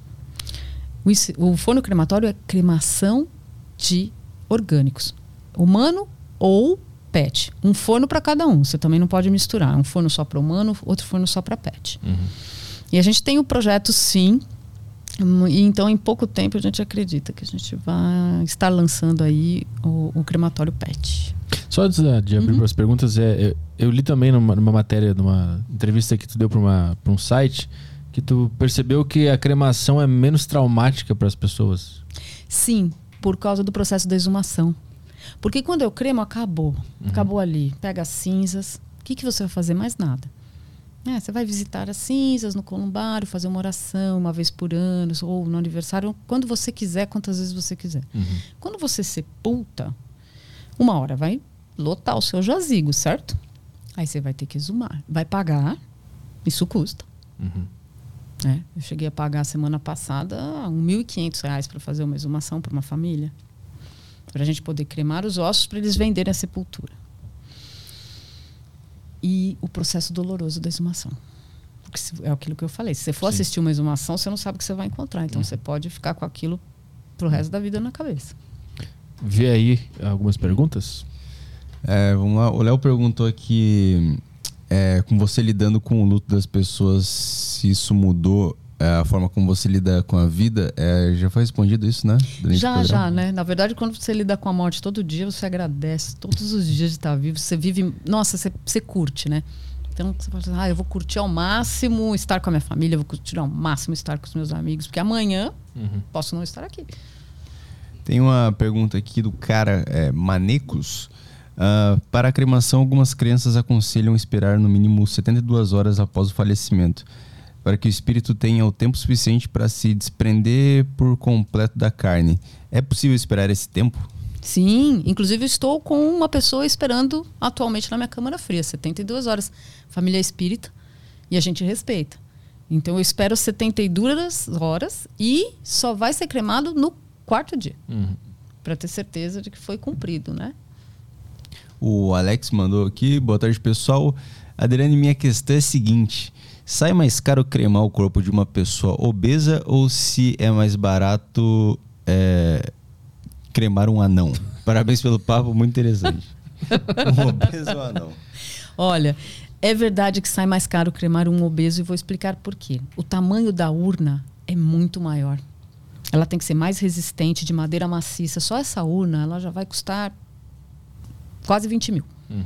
Tá? Então, e o, o tempo enquanto um ser humano de estatura mediana, né, peso mediano vai levar uma hora e meia o processo, um obeso, um obeso mórbido pode levar até quatro, cinco horas. Então você imagina que eu gasto quatro vezes mais gás para fazer o mesmo processo. Então, sim, é mais caro.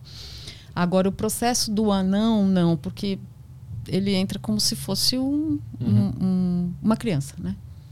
Ah, é? É, porque é normal, assim, tamanho. A urna, é verdade que a urna é menorzinha, ela é mais barata. Uhum. É, mas vai levar mais ou menos o mesmo tempo, vai, uma hora e dez. Saquei. Vê mais uma aí da Tami? Uh, boa tarde, pessoal. Questão: Minha filha faleceu há dois anos. Os cemitérios, no caso dela, uh, dizem que a exumação é a partir de dois anos. Como funciona para uh, ah, para contratar a cremação, a entrega dos desponjos e quanto tempo leva para entregar da para entrega da urna? Obrigado. Tá, vamos lá. É, existe uma lei que diz que você não pode abrir antes de três anos. Hum. Então, antes de três anos não pode mexer, tá? Senão é violação de túmulo. Uh, nós fazemos todo o trabalho. Então, a família nos contrata, né? por exemplo, uma cremação de despojos hoje custa R$ 1.100. Se você for exumar seis num jazigo, claro que isso vai ficando mais barato. Ah? Eu tenho, eu, a gente cobra para fazer toda a parte do trâmite que inclui, por exemplo, eu tenho que pegar uma carta com o delegado na delegacia, né, para poder fazer a retirada, eu tenho que ir no serviço funerário da cidade, tem que ir no cemitério, tem todo um trâmite bem burocrático. Então a gente cobra para isso. Então uma média de R$ 1.500 dá para fazer todo o processo. É, vamos lá, retiramos os despojos, cremamos e chamamos a família para fazer a entrega das cinzas. A próxima aqui é. A última foi da Tami, é o Léo. É, Adriane, você falou que é arquiteta. Qual dos mercados é mais lucrativo? O dos sonhos ou do luto? Oh, cara, poeta aqui. Nossa, caralho. Olha, quando você faz um serviço bem feito, qualquer mercado é lucrativo, né? Eu acho assim, acho que não, não tem isso, né? É, você vai construir uma mansão para o Brad Pitt, você vai ganhar muito bem, né? Uhum. É, eu acho que, que o importante é fazer um bom trabalho. Eu acho que, acho que isso está relacionado à qualidade do seu trabalho com quanto você vai ganhar e quanto você valoriza isso. É, mas, mas saber que todo ano pessoas vão morrer já dá uma previsão maior de desse lucro ou da, é do um, trabalho que vai ter, né?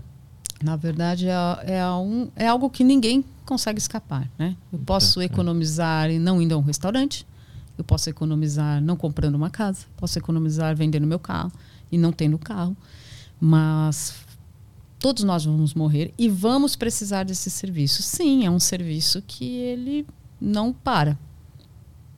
Vê mais uma do Manecos aí. Uh, na cremação é cremado roupas, caixão, flores e tudo mais. As cinzas é o resultado de, disso tudo? É, ela explicou, né, antes ali. É, e tem a última do Léo aqui do, do Telegram, que é: tem algum período do ano de alta e baixa demanda nesse mercado? Puxa, gente, existe, sabia? É e a gente não sabe explicar, eu acho que é algo do universo. Mês de fevereiro é muito tranquilo. É. Que engraçado, né? E tu, isso, assim, eu vi isso de várias funerárias que nem se conhecem. Né? Funerárias que nem, nem falam uma com a outra. Assim, existem épocas do ano que tem uma baixa. É, é fevereiro ou tem, tem Fevereiro, março, dá uma baixa. Todo mundo fala que essa época do ano é muito tranquilo. E qual é a mais alta? Existe uma? Olha, o resto do ano é flutuante, né? Uhum. É, é, flutuante. Segue equilibrado. É, segue mais ou menos equilibrado. Interessante, fevereiro. Não. E eu falava assim, nossa, eu achava até que as pessoas poderiam ter um índice maior de acidentes, né?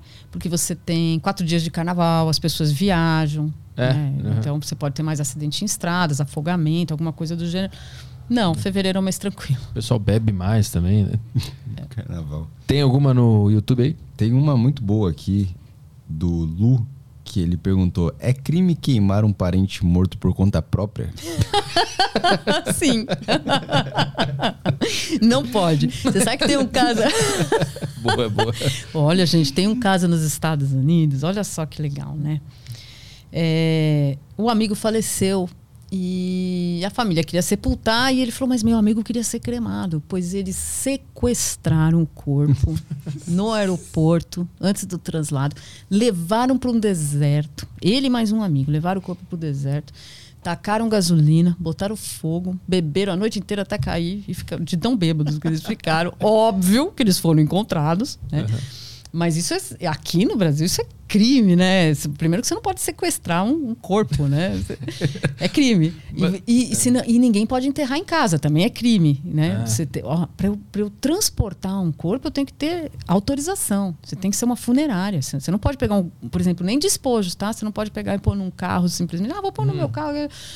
Você tem que, por isso que você vai na delegacia. O delegado tem que falar que você está transportando despojos, para onde está indo. Se você for parado numa blitz e alguém abriu teu porta-mala, o guarda fala: "O que, que é isso aqui? Você está carregando um, restos mortais, ó, tá aqui a carta do delegado, setor funerário, tá tudo aqui, ó. Hum, então quando se alguém morrer na minha casa, eu tenho que Você tem que me ficar chamar. na minha, eu tenho que te chamar. Você tem que me chamar. E aí, eu posso botar no porta-malha e levar até lá. Ó, tá aqui.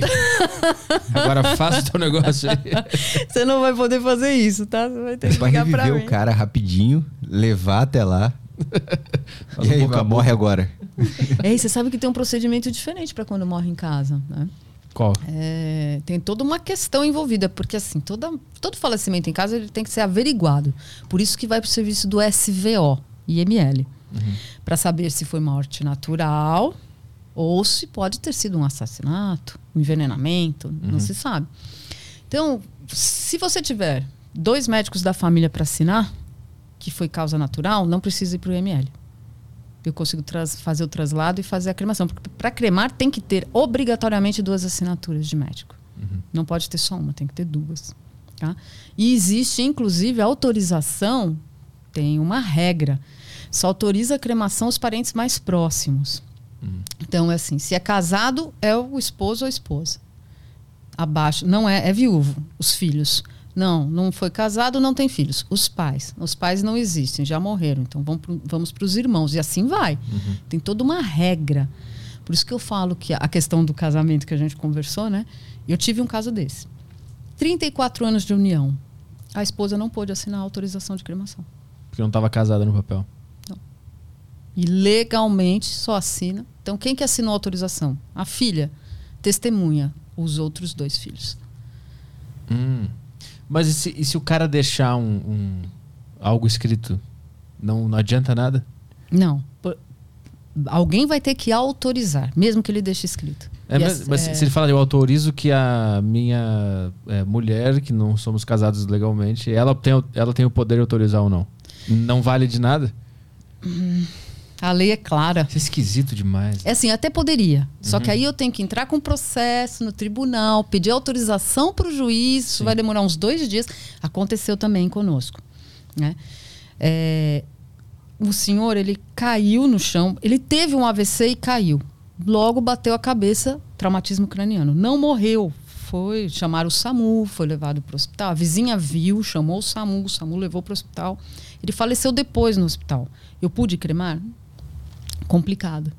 Assim, até para não ter um problema, né, para a, a pessoa que nos contratou. Falei, olha, vamos fazer o seguinte, vamos pedir uma autorização para o juiz, porque aí não tem discussão. Mas é, precisou dessa autorização porque alguém não Trauma- queria. Traumatismo craniano, Ah, mas aí não pode cremar. acidental. É acidente. Acidente, assim, poderia ter sido...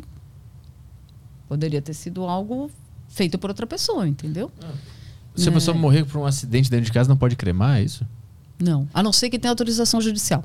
Eu peço autorização, eu faço esse processo, leva dois dias aproximadamente, mas o juiz pode negar, dependendo do caso, que nem esse foi muito tranquilo.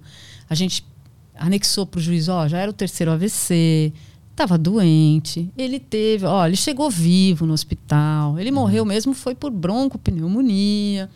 Né? A questão do traumatismo foi só porque ele caiu. Aí o juiz entendeu e autorizou, mas o juiz pode não autorizar, tá? É, é isso, isso é porque pode se ter uma investigação sobre a morte, vai ter que pegar o corpo Exato. pra ver o que aconteceu. Foi assassinato, Uhum. alguém bateu na cabeça dele.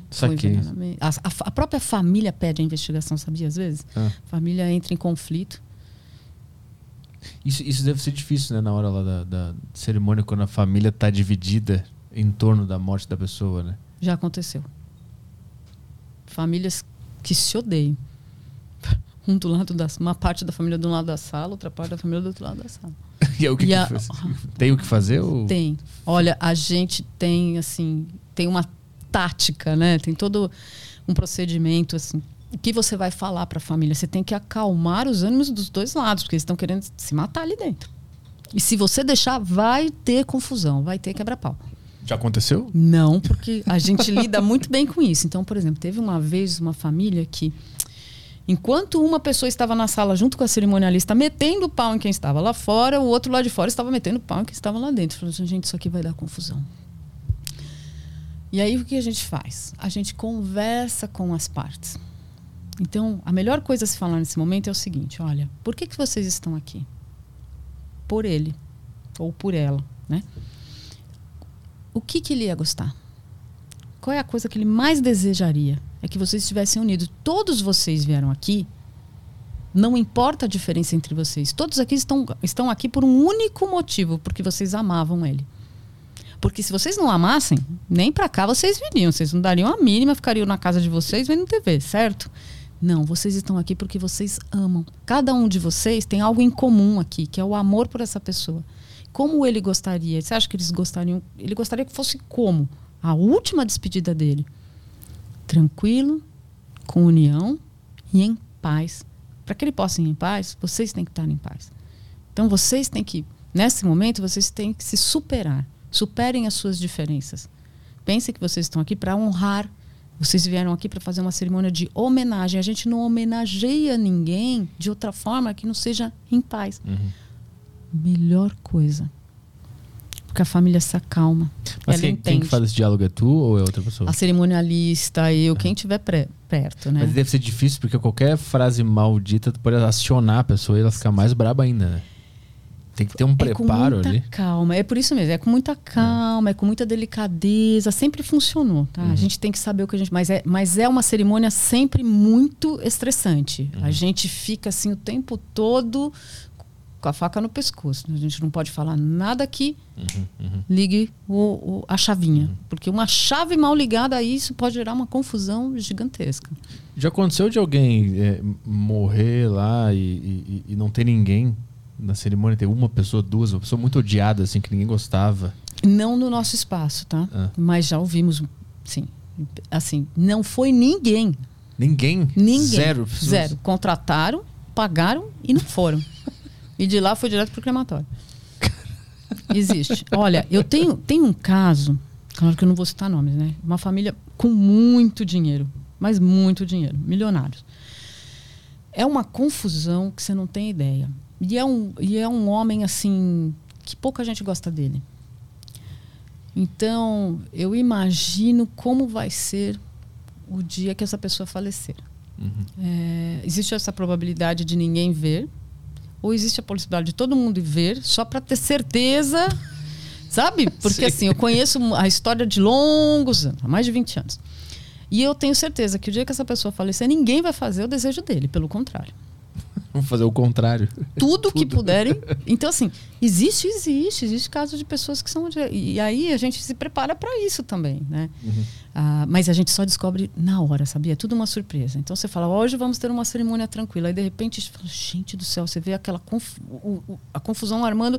E aí você vai, você conversa com um, você conversa com outro, você tranquiliza chazinho para todo mundo. né? Você está sempre ali na sala, de olho, vendo o que está acontecendo. Já teve gente que passou mal, a gente teve que pegar a cadeira de rodas, a mãe desmaiou, porque foi o filho que faleceu. Não é fácil para uma mãe, né? Sim. perder um filho. Então você corre, corre com a cadeira, tal, leva para a salinha, a gente tem uma salinha de apoio que a pessoa fica lá, né? Às vezes a pessoa esquece de tomar uma insulina, passa mal, Uhum. né? Então a gente leva para a salinha de apoio, pode tomar insulina, né? Então você tem que estar preparado para esses momentos que nem tudo são flores, né? Às vezes é perfeita, maravilhosa, é linda e às vezes é uma cerimônia complicada, mas também nunca tivemos confusão. Tem, mais, tem mais alguma aí? É, tem no Telegram aqui mais uma que entrou. Boa. ahn, do Matheus. Boa tarde. É, Adriane, é, já ocorreu hum, de alguma pessoa querer ser cremada junto com algum pertence, pertence pessoal? Caso não tenha ocorrido, a pessoa poderia solicitar isso? Pode. A pessoa pode solicitar, e aí é o caso do contrato que eu falo, você compra em vida o plano, né? Meu último desejo. Pode ser feito? Pode, mas dependendo do material não vai ser possível. E vou explicar por quê. Ma- Metais, eles derretem é, e aí eles grudam nos ossos. E eu não tenho que triturar o osso, não é ele que vai como cinzas, né, em forma de cinzas para a família. Então você imagina eu ter que desgrudar esse metal dos ossos. É muito complicado. Pode não, pode não desgrudar. E aí também para triturar não vai triturar. Então isso, isso pode estragar o triturador. Então, dependendo do material, não vamos conseguir. Mas se for um livro, né? Se for. Jack Daniels e charuto. Álcool. Não, o Jack Daniels não vai poder o vidro. Ah, putz. O vidro, vidro derrete. Ah, né? pensei que era o álcool que ia É. explodir. Molotov Charuto junto com o cara. pode. Charuto pode. Molotov. Charuto pode, vai Charuto até, pode. Vai até ficar um cheiro legal. É, né? fica um cheirinho bom. Os caras ficam fumando a urna, depois a, a cinza. Pô, mas Dá uma tá, cheirada Você aqui tá falando isso, olha só que legal, né? Nos Estados Unidos, no Colorado, em Crestone, é, eles têm um crematório lá que é uma pira externa. Então eles montam lá metros de altura de lenha e a cremação é feita em cima dessa, dessa pira. É, crema-se, coloca fogo e aquilo fica queimando, né? E eles colocam folhas de zimbro Hum. para dar um cheiro mais agradável. É como se fosse um cheirinho de sauna, sabe? Uhum. Eucalipto, parece, lembra um pouco o eucalipto. Então eles jogam várias folhas de zimbro, porque aquilo está queimando. Não é um forno crematório, né? A gente está falando de cremar ao ar livre. E fica um cheiro no ambiente muito mais agradável Uhum. do que, do que se só tivesse a, cremação, né? E, e a- por exemplo, o que, o que determina que vai conseguir cremar o corpo é a quantidade de lenha, porque vai ficar mais de um dia ali cremando. Porque o forno crematório faz uma hora e meia, essa pira vai demorar muito mais. Na Índia se faz isso. E olha só que interessante, lenha custa dinheiro. As famílias que têm mais dinheiro na Índia, elas têm condições de fazer uma pira adequada e cremar. E as que não têm? Elas compram pouca lenha, botam fogo, não crema, e depois manda pro Gange do jeito que ficou. Uhum. Empurra tudo pro, pro rio. Tem mais alguma aí? Fechou. YouTube não tem nada? Ah, deixa eu ver se separei aqui. É, Às vezes entra aí. né? o, um cara mandou aqui. é, pergunta quanto custa uma cerimônia católica completa, com todos esses afagos sensoriais que ela descreveu. O mais caro, né? Ele quer o top, top É. de linha. No top de linha, É. bom, vou falar, vai, pode custar entre 8.900 até 24 mil reais. Mas por que, que tem uma, uma- um gap Porque tão vai grande? depender da urna que ele vai escolher. Ah, entendi. o valor das urnas é muito diferente. Ah, eu quero uma de cerejeira, eu quero uma de hum, tauari, eu quero uma, entendeu? De cedro. O que que determina essa escolha da urna? Porque vai ser queimada, né? A família, a família quer dar o melhor. Sabe, tem famílias que falam assim, eu quero comprar tudo que, que, que você tem de melhor, eu quero tudo, tudo de melhor. Uhum. E tem famílias que falam assim, olha, eu vou fazer tudo de melhor, mas a urna não importa. Uhum. É, tem ah, o pessoal assim, o que que eu noto? Quem é muito ligado à sustentabilidade fala assim: você tem uma reciclado, uma urna de material reciclado? Uhum. O cara é do Greenpeace, o cara que morreu, né? Que é a mais simples possível. Fala, não quero queimar madeira. Então tem toda uma, uma questão psicológica envolvida com isso, né?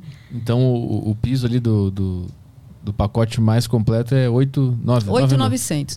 8,900. A gente tem, claro, planos mais baratos, tem, mas são para associados, né? Então a gente tem um convênio com a OAB, que é a Associação dos Advogados. A gente também tem um convênio com, com o Sindicato dos Engenheiros de São Paulo. Eles têm valores menores, mas por causa dos- dessa associação que a gente fez. Qual, qual foi a cerimônia mais cara que tu já fez, se, se é que tu pode falar?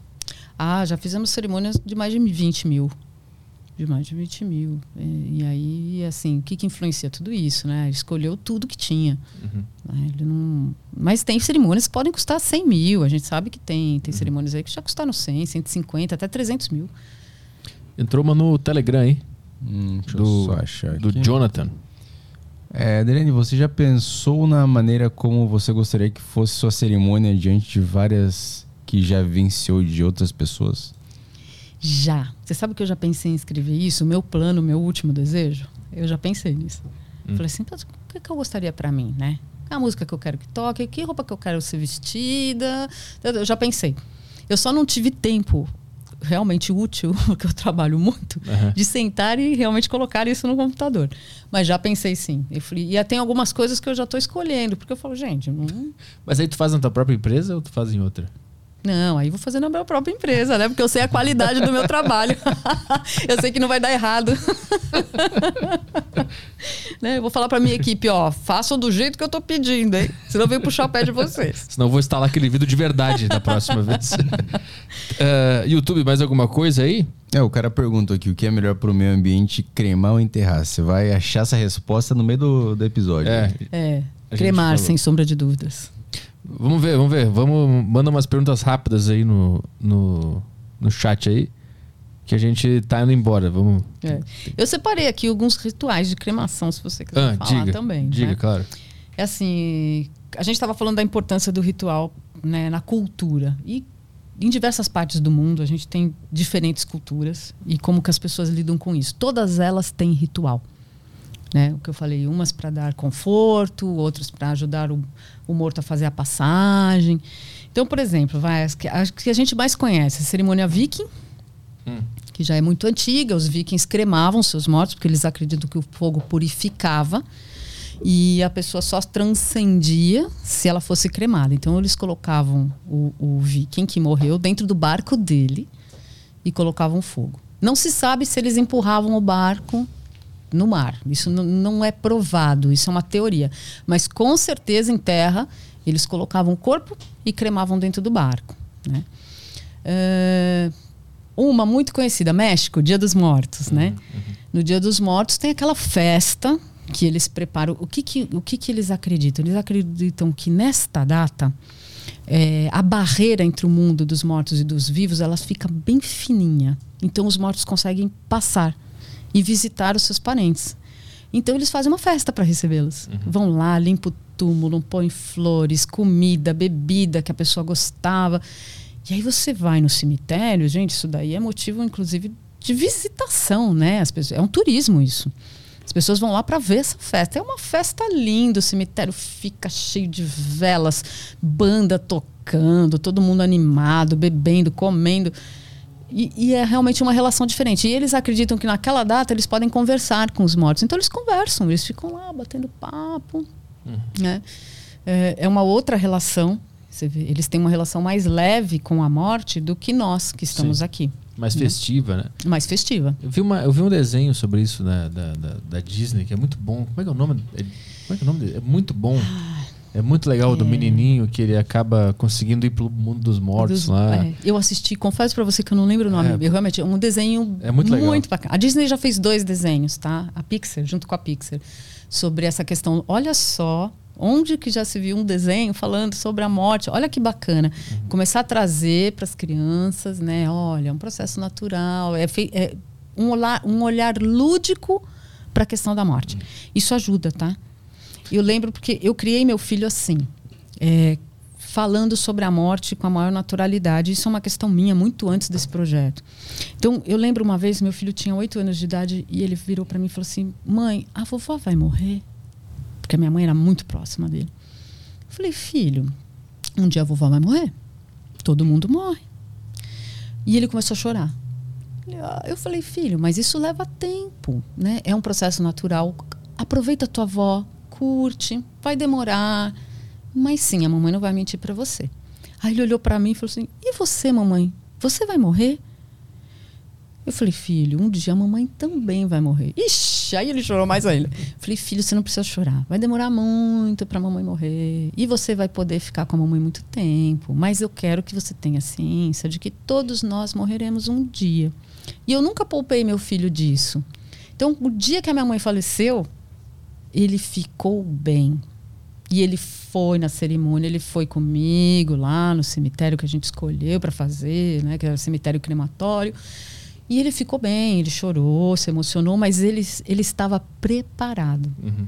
Então, falar para as crianças é importante. E esses desenhos ajudam muito nesse processo. Né? Acho que era a, a, vida é uma festa, não é? A vida é uma festa. É isso, né? É isso mesmo. É muito bom. A vida é uma festa.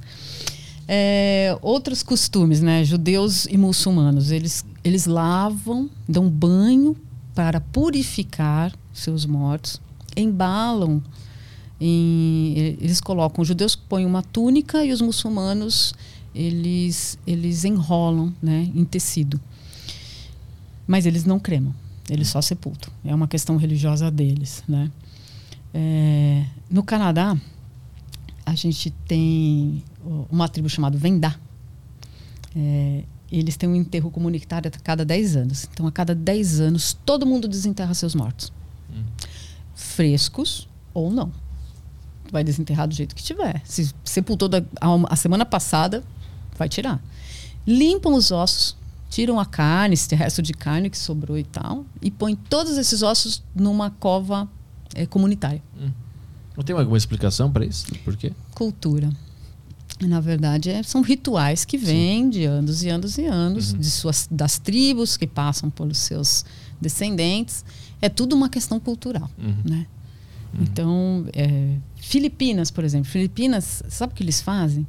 Nos penhascos, eles colocam como se fossem mãos francesas. E eles descem o caixão e o caixão fica lá, pendurado no penhasco, na mão francesa. Ela fica lá. É lá que fica. Não sepulta, não crema, fica pendurado num penhasco. Fazendo um eterno rapel. Olha, para quem gosta de rapel, fica a dica. Leva para as Filipinas. a gente pode fazer. Ó, tá vendo? É um desejo, a gente pode fazer isso. Ah, eu quero ficar lá no penhasco na Filipinas. ok, vamos providenciar translado para que você fique lá nas Filipinas, no penhasco. É possível. Tudo é possível. Tudo é possível. Ah, tem muitos rituais, assim, esses crestones que eu te falei, né?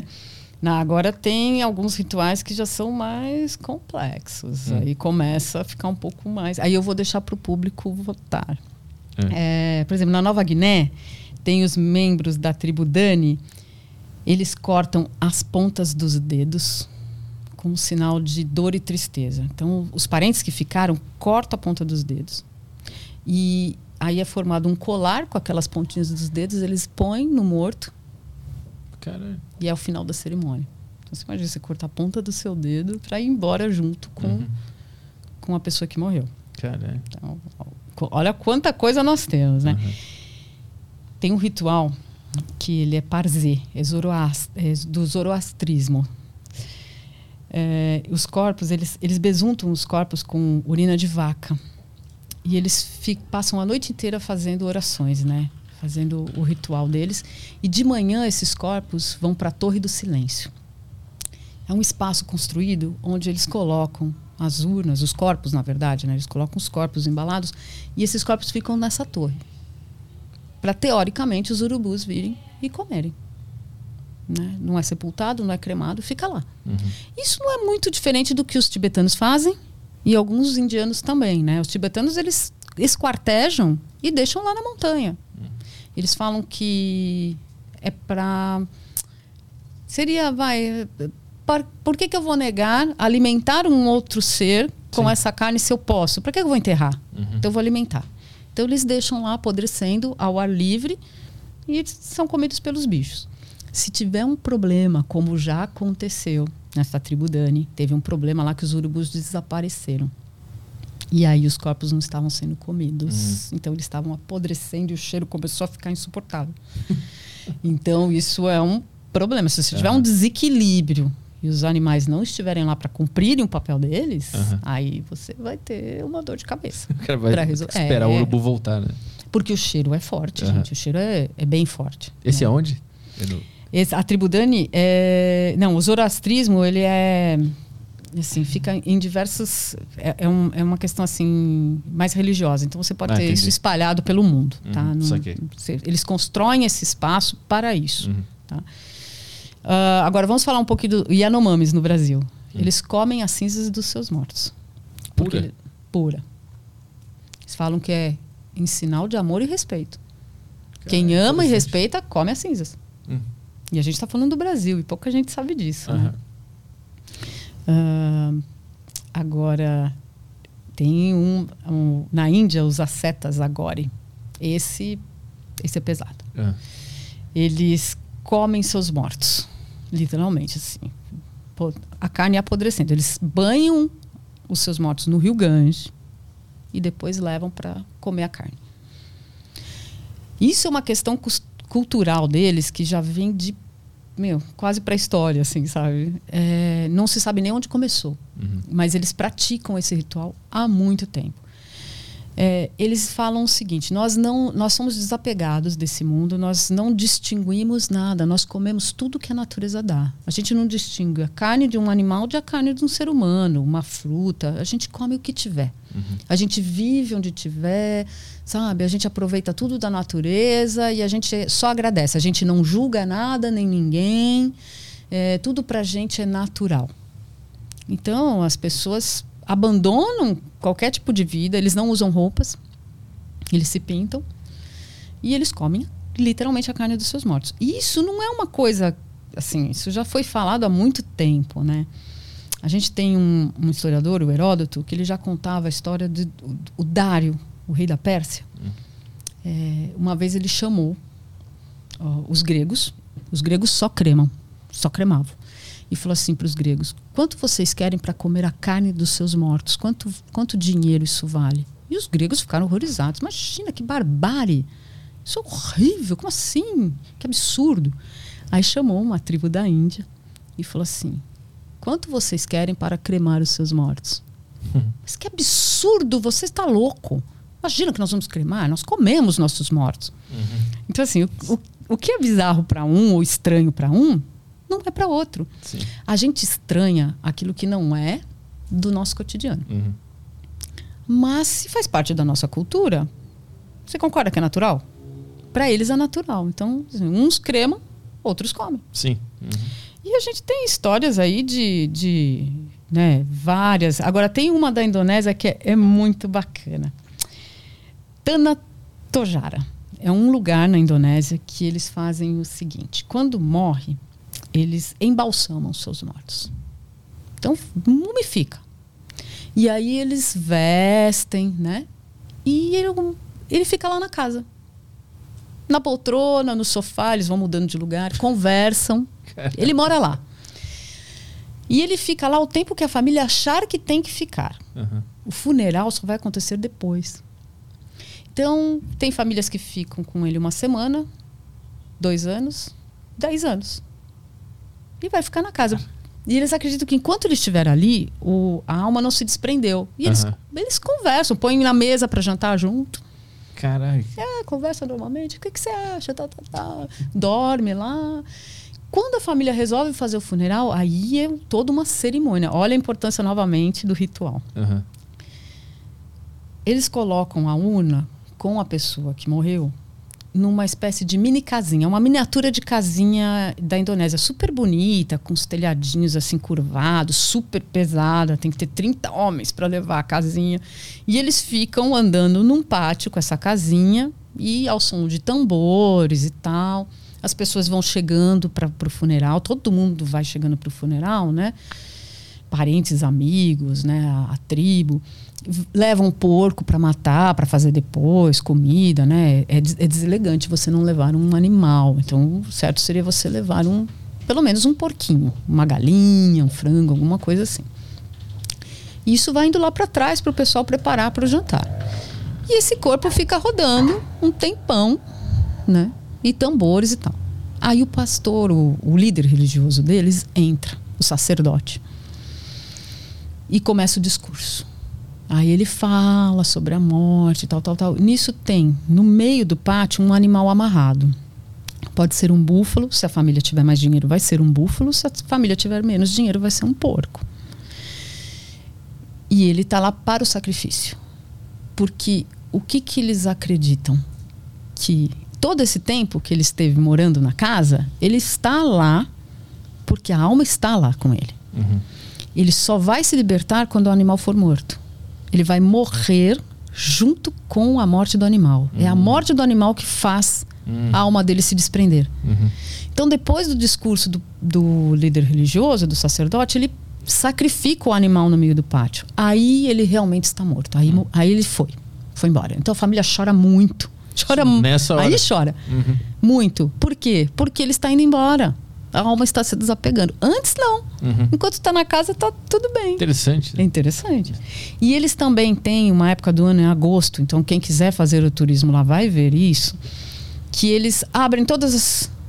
as- ah, não é uma sepultura, porque os mortos ficam embalsamados numa espécie de caverna. Então eles trazem, eles vão lá, todo, cada um pega o seu a sua múmia, né, o seu parente mumificado, traz de volta para casa. Troca de roupa, limpa, né, passa, passa escovinha, deixa brilhando, novinho em folha. Dá cigarro, dá bebida, conversa, passa o dia com esse parente e ao final do dia retorna com ele Uhum. de volta para o espaço dos mortos. Então eles têm um espaço, mas olha só, eles convivem Uhum. com, a sua, com seus parentes mortos. E existe alguma história sobre a. Quando começou a cremação? Quem que, quem que começou com isso? Nós não sabemos ao certo, assim, existem relatos, né? Então, os gregos cremavam, os vikings cremavam, diversos povos cremavam. Eu acho até pela dificuldade de fazer o sepultamento. Imagina você no alto do inverno, Uhum. um metro de neve para cima da terra, você tem que cavar um buraco, depois congela, aí vira múmia também, Uhum. né? O corpo, a carne não decompõe. Tem lugares que a carne não- você não consegue por causa da, da, da temperatura, não vai decompor. E aquilo vira um problema para eles. Uhum. Então, cremar é mais fácil. Você elimina. Né? Leva horas, mas você. Mas a gente não sabe qual cultura começou com isso. Não, não sabemos ainda ao certo. Né? Existem vários relatos. É, entrou mais alguma questão aí no Telegram? Tem no Telegram aqui, tem no YouTube também. Deixa eu ver. Eu começar pelo aqui pelo, pelo Telegram. É, o Matheus mandou que poderia solicitar que Arthur e Caio comparecessem à minha cerimônia sem nem conhecer eles. Isso é boa. Bom, bom, a Vocês vão gente vai tentar, comunicar. Eu vou tentar. Vou mandar uma nota de falecimento. Faz questão da sua presença. Por gentileza. A gente traz, a gente tem um serviço chamado transfer. A gente busca a família, né? Quando a família, assim, tem pessoas de idade que não dirigem mais, a gente tem um serviço de transfer que vai até a casa, até 15 familiares, tra- leva para o Memorial Jardim da Vida, espera a cerimônia acabar e traz de volta em segurança para casa. Então a gente pode, né? Buscar vocês aqui, levar para a cerimônia e depois a gente traz de volta, tá bom? Pô, a Fernanda Bercuot tinha mandado uma pergunta boa, ela apagou a pergunta. Eu salvei aqui Ah, no, então no vai. bloco de notas. Que era boa a pergunta dela. Fernanda não adiantou apagar, hein? É. A gente É, vai ler. Ela mandou no. Ah, às vezes o. Às vezes é o YouTube que apaga automático mesmo também. Mas ela mandou aqui. A pessoa antes de falecer já tem que indicar quem ela quer que fique com as cinzas dela. Já teve discussão pra ver quem ficaria com as cinzas? Olha, não tem essa discussão e vou explicar por quê. Nós temos lá mini urnas. Então, a família pode dividir as cinzas. Então, tem lá conjuntos de três, né? Então, vai um pouquinho das cinzas para cada familiar. Então, não tem por que brigar. Eu quero Agora, tudo pra mim, eu quero é, falar, né? é, eu quero a mamãe. Não, eu também quero. Não, a gente divide um pouquinho da mamãe para você, para você também, para não dar briga em família, porque tem. Tem, tem famílias que, que pode, isso daí já deu briga. Por isso se inventou a urna, a urnazinha menor, né, para você distribuir cinzas. A pergunta do Gerson é boa. Gerson é no YouTube? É. Deixa eu ver. É... Putz, eu não tô vendo, consegue achar? É, tem uma história que fumaram as cinzas do Tupac. Eu tenho uma dúvida. É realmente possível fazer isso? Ah, é. É possível, porque assim. É, dá pra fumar, você né? pode misturar areia no fumo se você quiser. Eu quero- o cara vai se dar bem. O cara que, Não vai dar barato, tá? Já aviso. o cara que fumar o Snoop Dogg vai se dar bem. Esse cara vai se dar Não, bem. Kate Richards. O Kate Richards acho que é cheirado. Esse vai ser, vai ser a maior viagem. Você não fuma, ou tu injeta, ou tu cheira. né? Eu acho que o Kate Richards, ele tá meio que, assim, plastificado, né, por dentro. Esse homem Ele tá conservado, né? conservadíssimo, né? É que a droga ou ela te mata ou ela te conserva. É. É uma loteria, né?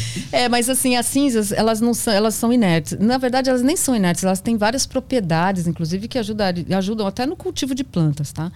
Elas têm uma riqueza de calcário, elas têm nitrogênio, elas têm uma série de propriedades, não fazem mal algum à natureza, quem dirá o ser humano, né? Então, misturar no fumo não, vai dar em nada, assim, pode misturar. De repente colocar num pé de maconha Ah, pra crescer mais pra rápido. crescer mais rápido. É. Aí, Tô fumando vovô aqui. Snoop Dogg. É. É, vamos ver aqui, tem mais alguma pergunta aqui no YouTube? Entrou no Telegram aí?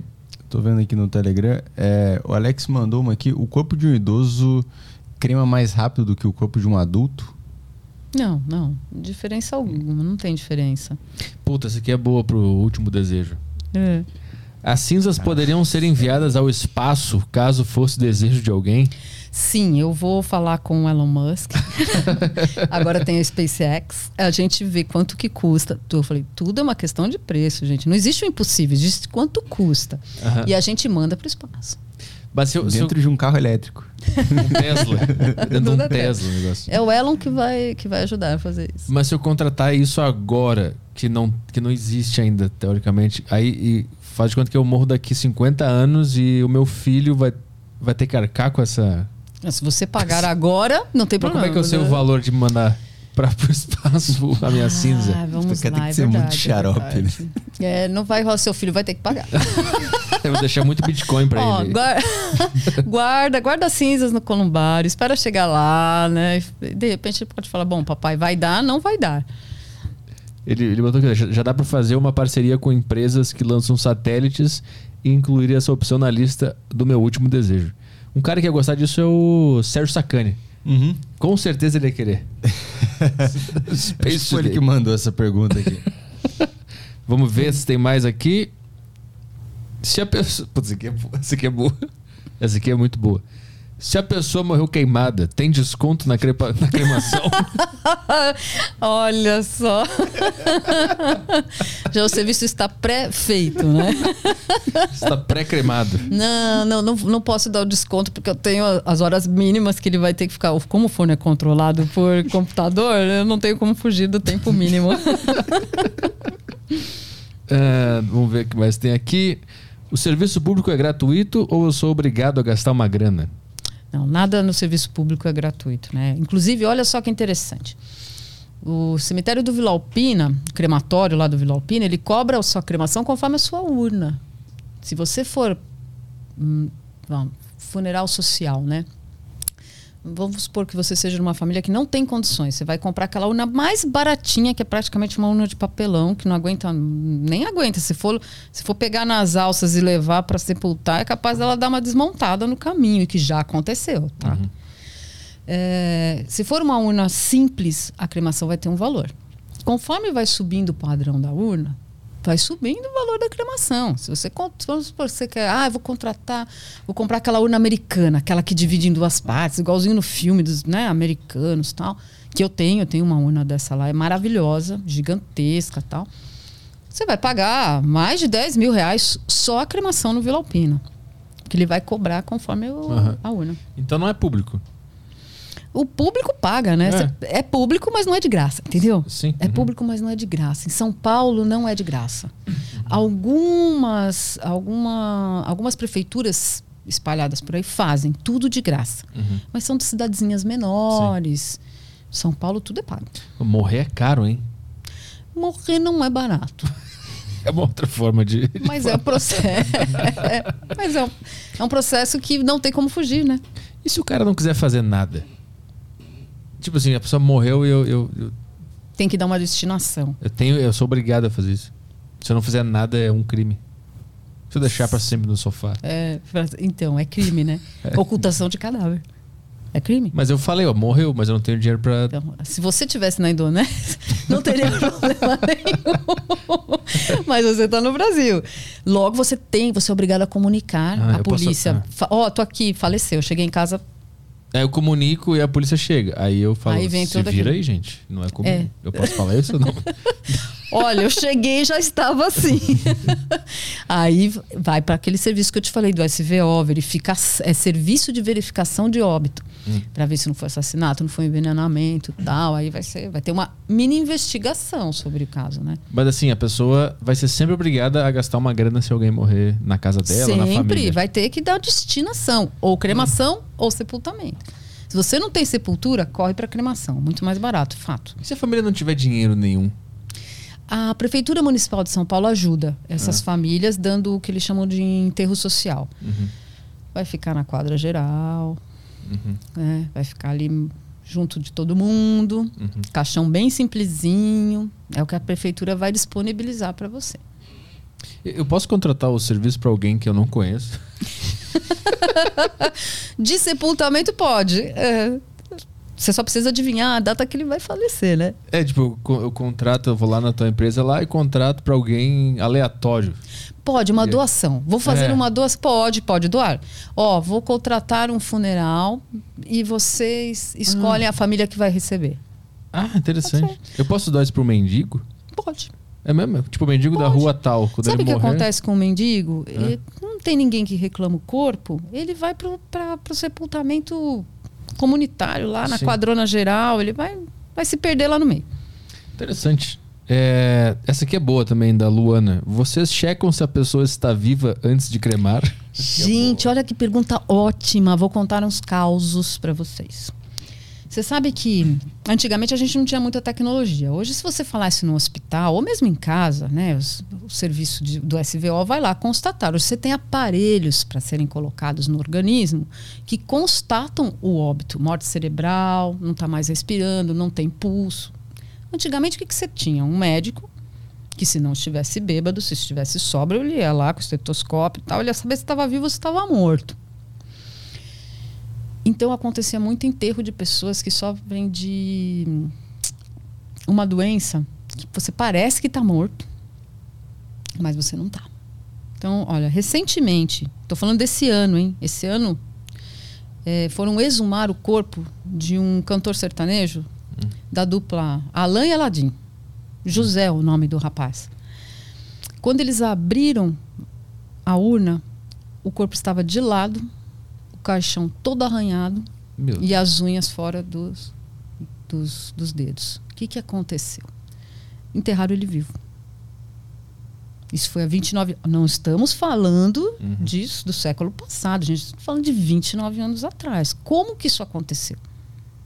Como é que acontece um negócio desse, entendeu? É, é, é super complicado. Caralho. Narcolepsia chama a doença. Isso, olha só, é, há poucas semanas atrás, como a gente está no setor funerário, você escuta as histórias, você lê, tem coisas na internet, você pode pesquisar. Uma funerária estava preparando um bebê para sepultamento, estava vivo. Onde que isso mais acontece? Cidades sem, sem muito recurso hospitalar, uhum. entendeu? É, o que, que acontece com essas cidades? Não tem material, não está funcionando equipamento, o médico está exausto, ou, às vezes nem tem médico. Quem que vai constatar um óbito ali? no momento do falecimento. Alguém que talvez não tenha um preparo. Uhum. E aí, se você não tem equipamento certo, você fala, bom, narcolepsia. Tá, tá morto. Mas não tá. Então, isso pode acontecer. Uhum. Então, há pouco tempo atrás, a gente tem notícias né, de pessoas que acordaram ali, estava dentro do. Não, lógico, não quando você faz a tanato, né? Aí, se a pessoa não morreu, ela vai morrer na tanatopraxia. Mas tamponamento simples de nariz, ouvido, foi para a urna funerária, pode acordar, se, não, se ela não estiver morta realmente. Né? Uhum. Por isso que antigamente, na Idade Média, se velava o corpo. O que, que é velar o corpo? Da onde vem essa expressão? Na Idade Média, eles, os pratos e os copos eles eram feitos de estanho. E quando você mistura bebida alcoólica com estanho, ela libera como se fosse um veneno. Isso vai envenenando o seu corpo. Então você podia estar numa festa bebendo tranquilamente e literalmente cair duro no chão. E as pessoas achavam que você tinha morrido. Então o que, que eles faziam para não ter o enterro vivo? Eles pegavam o corpo colocavam numa mesa. Não tinha luz elétrica. Então acendiam várias velas. E o que, que a família fazia? Ela velava hum. por 24 horas. Era para ficar ali observando se a pessoa ia acordar ou não. Se ela realmente estava morta. Uhum. Então, depois de 24 horas, não acordou, morreu, pode sepultar. Então, isso era muito comum. Por isso que as pessoas passavam horas no velório para ter certeza de que o morto não ia acordar. Uhum. Hoje, com a tecnologia, então os velórios, né? Ninguém mais passa a noite velando. Sim. Uhum. Então, os velórios hoje duram duas horas. Uhum. Ah, as famílias não querem muito mais que. Não, duas, três horas no máximo, tá bom. Então, pode ser que alguém, alguém tenha sido cremado vivo ao longo da história? Olha, se estava sofrendo de, hum, dessa doença e foi por um acaso para. Nunca, nunca escutamos nenhum relato, tá? Mas uhum. também nem seria possível, porque é. a pessoa num estado desse, com o calor que, o, que a urna vai receber no forno crematório, ela vai morrer em segundos. Uhum. Melhor do que ser enterrado vivo. É. Porque ela vai morrer em segundos. Mais enterrado vivo, ele pode ficar ali um dia naquele desespero, né? Caralho, loucura. É que mais tem? Entrou alguma aí? Entrou um super chat aqui. É verdade que já teve corda no caixão para tocar um sino? Ah, é verdade, né? Eu já ouvi essa história. Por causa do, do enterro vivo. É, pro cara puxar se ele acordasse, né? Pra, assim, ah, era uma forma de você. Bom, se acordar, ele toca o sino, a gente vem aqui tirar ele daqui. Não acredito que isso era para todo mundo, tá? Talvez fossem só para os mais abastados. É. Uh, tem mais alguma coisa aí? Agora o pessoal está se soltando aqui, tá? É, porque começa. a gente começa a trazer algo que é diferente, né, da nossa cultura e começa a surgir as, as dúvidas. A Bárbara mandou: Esse é o meu caso. Falo que quero ser cremada, mas a família fala que não vai fazer isso. Ó, que loucura, né? Pois é, Bárbara. É, Mostra esse podcast pra eles. Põe hoje no- na janta esse podcast. Vê com a família aí pra ver se eles se, eles se convencem. É, talvez, talvez falando para ele justamente sobre a questão da sustentabilidade, que é mais barato cremar do que sepultar, e expondo a sua vontade, talvez isso ajude realmente. Porque as pessoas ficam com uma certa ressabiadas com relação à cremação porque elas não entendem o processo. Né? E também não vão procurar porque ninguém quer falar sobre morte. E aí, quando elas descobrem, elas falam, poxa, é assim. Ai, caramba, não sabia. Aí começa a desmistificar, fica mais tranquilo. Ah, e a- a- o, o, o Cauã mandou que é essa a origem do, do termo salvo pelo gongo. Ah, O cara bate aqui e volta, volta dos mortos. É, Achou que era do, do boxe. eu também achei, mas acho que também tem essa explicação, né? Ah, ah, tem uma pergunta boa sobre aquela doença ali, que o cara parece estar morto, mas, mas não tá. Mas a pessoa não respira quando tá nesse estado. É muito. Praticamente não. Que loucura. É assim, chega num estágio, ele, ele baixa os sinais vitais dele de uma forma, que chega a ficar até branco, né? Uhum.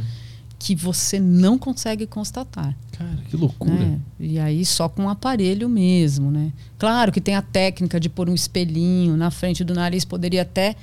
Mas assim, o que eu falei, dependendo do preparo do médico, ou se era realmente um médico, não pensou e deixou passar. O cara perguntou se ele pode fazer uma urna em casa.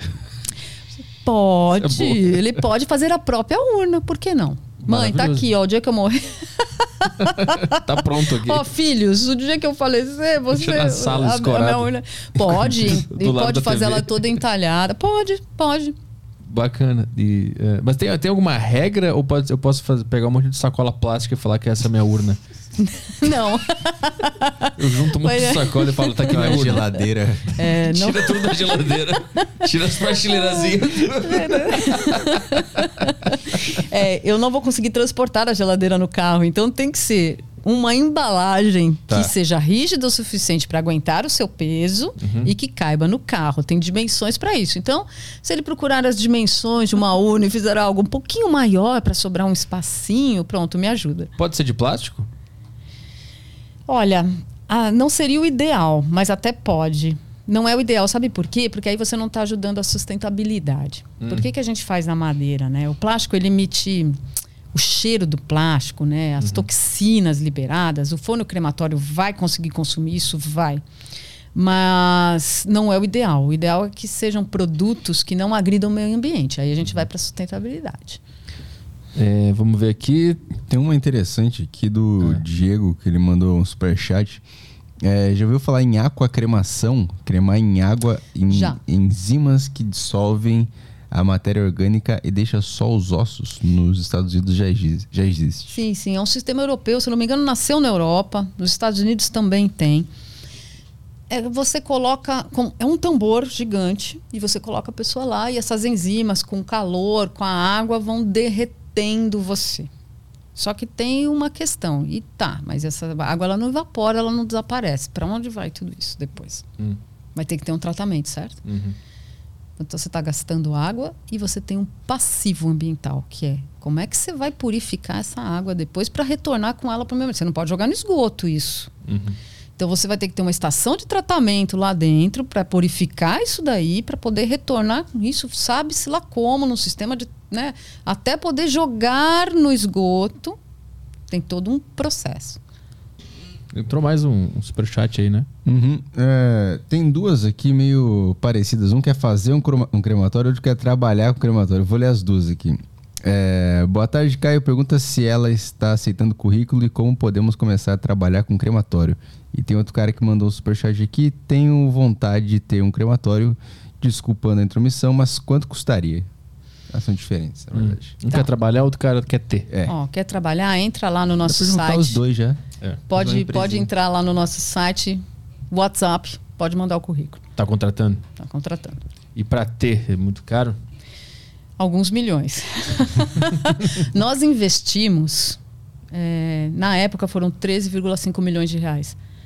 Hoje, depois da pandemia, aumento, a gente fez um valuation, hoje a gente não gastaria menos que 17 milhões de reais para fazer exatamente o que nós fizemos. Você tem que comprar um terreno com legislação específica que permita. Você tem que contratar projeto, equipes, construir, tirar licenças, são caríssimas as licenças. Então, né, você para montar uma empresa nós estamos falando de alguns milhões de reais. Mais algo aí? Ah, acho que por aqui foi. Ahn, Vai, essa é boa. mas se cremar, como vou ser revivido depois no juízo final? Então, vamos lá. Jesus né? assopra a, a- Volta, é, pra a Deus é poeirinha e tu volta a ser um ser humano. É, Jesus faz qualquer coisa. Sim, aham. Ele toca na urna e tu volta a ser um cara é. de carne e osso. Não, mas tem muitas religiões, assim, é, principalmente protestantes, tá? Que eles não cremam por esse motivo. Hum. né? O judaísmo também não e o muçulmano também não, tá? Porque eles acreditam que no dia do juízo final o corpo deles vai se recompor. Hum. Né? Ah, é, só que tem um detalhe, tem uma falha aí, tem um bug no sistema. Você não vai ser osso para sempre. Com o passar dos anos, centenas de anos, tal, esses ossos podem não estar mais lá ossos, eles viram pó. Uhum. E pó por pó, é cremar mesmo, é né? pó. Hum. O fim é o mesmo. Então Deus tem um plano pra isso, né? Aí vai da sua religião. e vamos, a gente respeita, né? Porque, olha, eu vou dizer uma coisa que tem, tem um, um vídeo do Porta dos Fundos que eu adoro, que Ah, chama aquele- Deus. Que são vários. Que é o da Polinésia lá. É Sensacional. É sensacional. Porque ele, de uma certa forma, o que, que ele está querendo dizer? Né? A gente fica se julgando uns aos outros, mas a gente não pode dizer, bater no peito e falar assim, né? Você está totalmente errado. Uhum. Né? É uma caixinha de surpresas. Né? É por isso que a gente respeita absolutamente todas as religiões.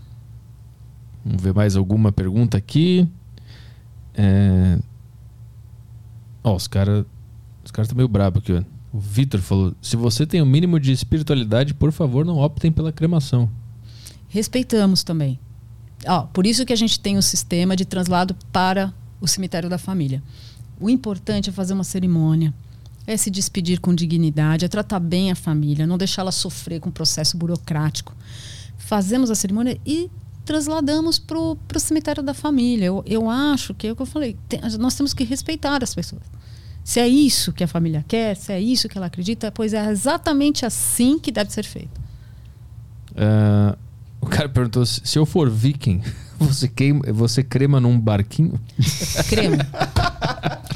A gente pode fazer uma urna especial para você. A gente faz, mas vai demorar um pouquinho. Você vai ficar na câmara fria aí, um, talvez um mês. É que nem o viking ficava, né? Ligar pro O gelo. o Vamos contratar uma- um marceneiro para fabricar o barquinho, ou talvez um escultor que vai esculpir ali igual canoas, né? E aí a gente crema você no barco. O que, que tu falou? Tem que chamar Ah. o Flock da série. Quem, sabe, quem assistiu sabe, Ah, o cara que faz os barcos lá. Olha só, isso me lembrou algo que acontece em Porto Rico. Sabe que Porto Rico a maioria é católico romano, mas lá eles alguns velórios, sabe, eles não colocam na urna, eles colocam as pessoas onde elas mais gostavam. Ah, o vovô gostava daquela poltrona, eles levam a poltrona pro velório e colocam o vovô na poltrona. Aí tem, inclusive tem fotos na internet de um rapaz que eles montaram ele em cima da moto dele. Então as- o velório foi com ele em cima da moto. Montadinho ali. Então tá lá ele com óculos escuro tal, durinho ali na Buzinando. moto. Na motinho dele. E olha, e eles, olha só, você vê como é cultural? Eles colocam a pessoa assim, eles. Ah, o que é que ele mais gostava? Então é ali que, que ele vai ficar na cerimônia. É, vamos ver mais aqui que tá, tá engraçado. O pessoal tá mandando umas boas aqui. É, você tem visto diferenças de escolhas das famílias para a cerimônia após a pandemia ou nos últimos anos? Sim, tenho visto.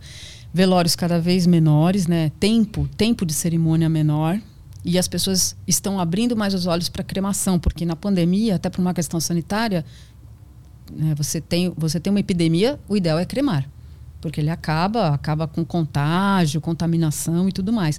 Então isso está abrindo um pouco mais as pessoas para a questão da cremação e diminuindo cada vez mais. As pessoas já não estão mais é, aquilo que eu falei, querendo velar a noite inteira, já perceberam que não precisam passar a noite. Uhum. E que elas podem esperar e que elas podem fazer com calma. Tem um cara que disse que também fizeram uma dela, tipo o cara da moto, que fizeram um cara jogando pôquer. É, a gente, eh, o cara perguntou se já teve alguma experiência paranormal trabalhar com isso. A gente já falou, né? É, que não não. teve nada. É, ah, o cara tá de sacanagem. E se alguma tecnologia conseguir reviver o corpo enterrado através dos ossos, DNA, células, como ela vai reviver as cinzas?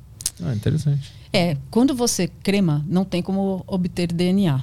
Hum. Você sabe que eu entrei com um projeto é, no, no INPE. É, eu queria patentear um processo.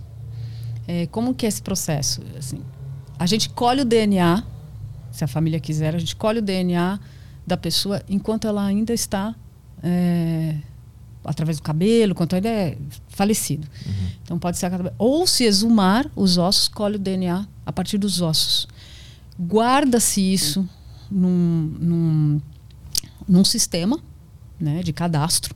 Então você tem lá o DNA mapeado e aí você pode cremar.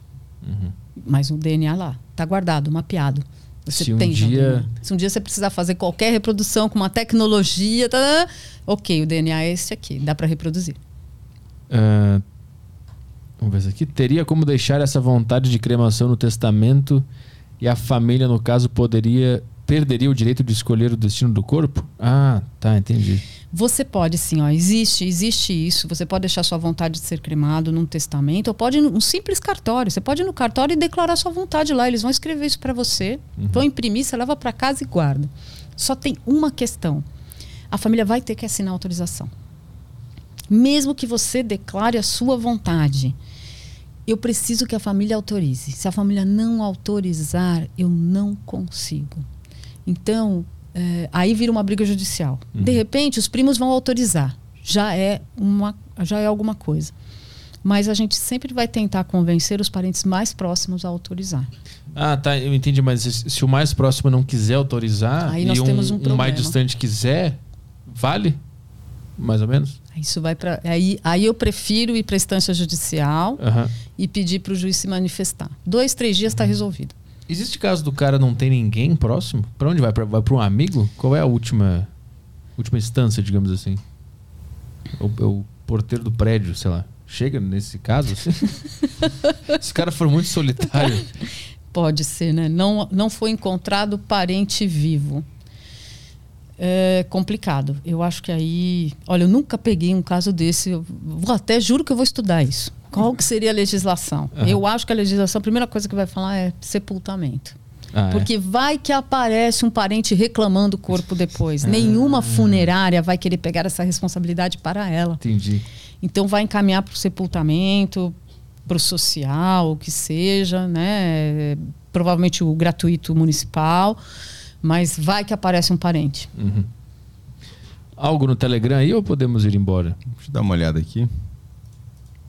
Quanto ficaria uma cerimônia com churrascão e pagode? Esse é o último desejo. Aí eu vou contabilizar isso, vamos, vou ligar para o pessoal do meu buffet. Quantas, para quantas pessoas? Aí a gente tem um número de pessoas. Pagode é no mínimo 50, né? É, e tem que ver o grupo que ele quer também, É, né? também. Quanto que vai cobrar, né? O grupo que. para ir lá. Né? Eu acho que Telegram nada? Hum, ah, depois de dois anos enterrando. ah, enterrando. Sob, peraí. Enterrados. Deixa eu ler de novo aqui. É, depois de dois anos enterrados, sobraram ossos de bebê. prem- sobram ossos de bebê prematuros. Ah, dizem que são muito fininhos. Tenho essa curiosidade e não quero me surpreender na hora de exumação. Haha. É. O bebê, até por causa do tamanho, ele vai decompor muito mais rápido. Pode abrir antes dos três anos? Não pode. Vai ter que esperar os três anos para abrir. Com certeza já vai estar decomposto e tudo mais. E realmente, os ossos são muito pequenininhos. Ainda corre o risco de nem ter osso, de ter mais pó do que qualquer outra coisa, tá? Dependendo do que eu falei, temperatura ideal, umidade ideal. A, a minha mãe mandou uma mensagem dizendo que dá pra transformar as cinzas em um diamante. Sim, é verdade, a gente Louco. tem esse serviço. Tem? Como que ele funciona?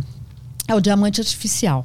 E tem uma máquina, antigamente isso só tinha na Europa e nos Estados Unidos. Hoje a gente tem esse serviço no Brasil, tá?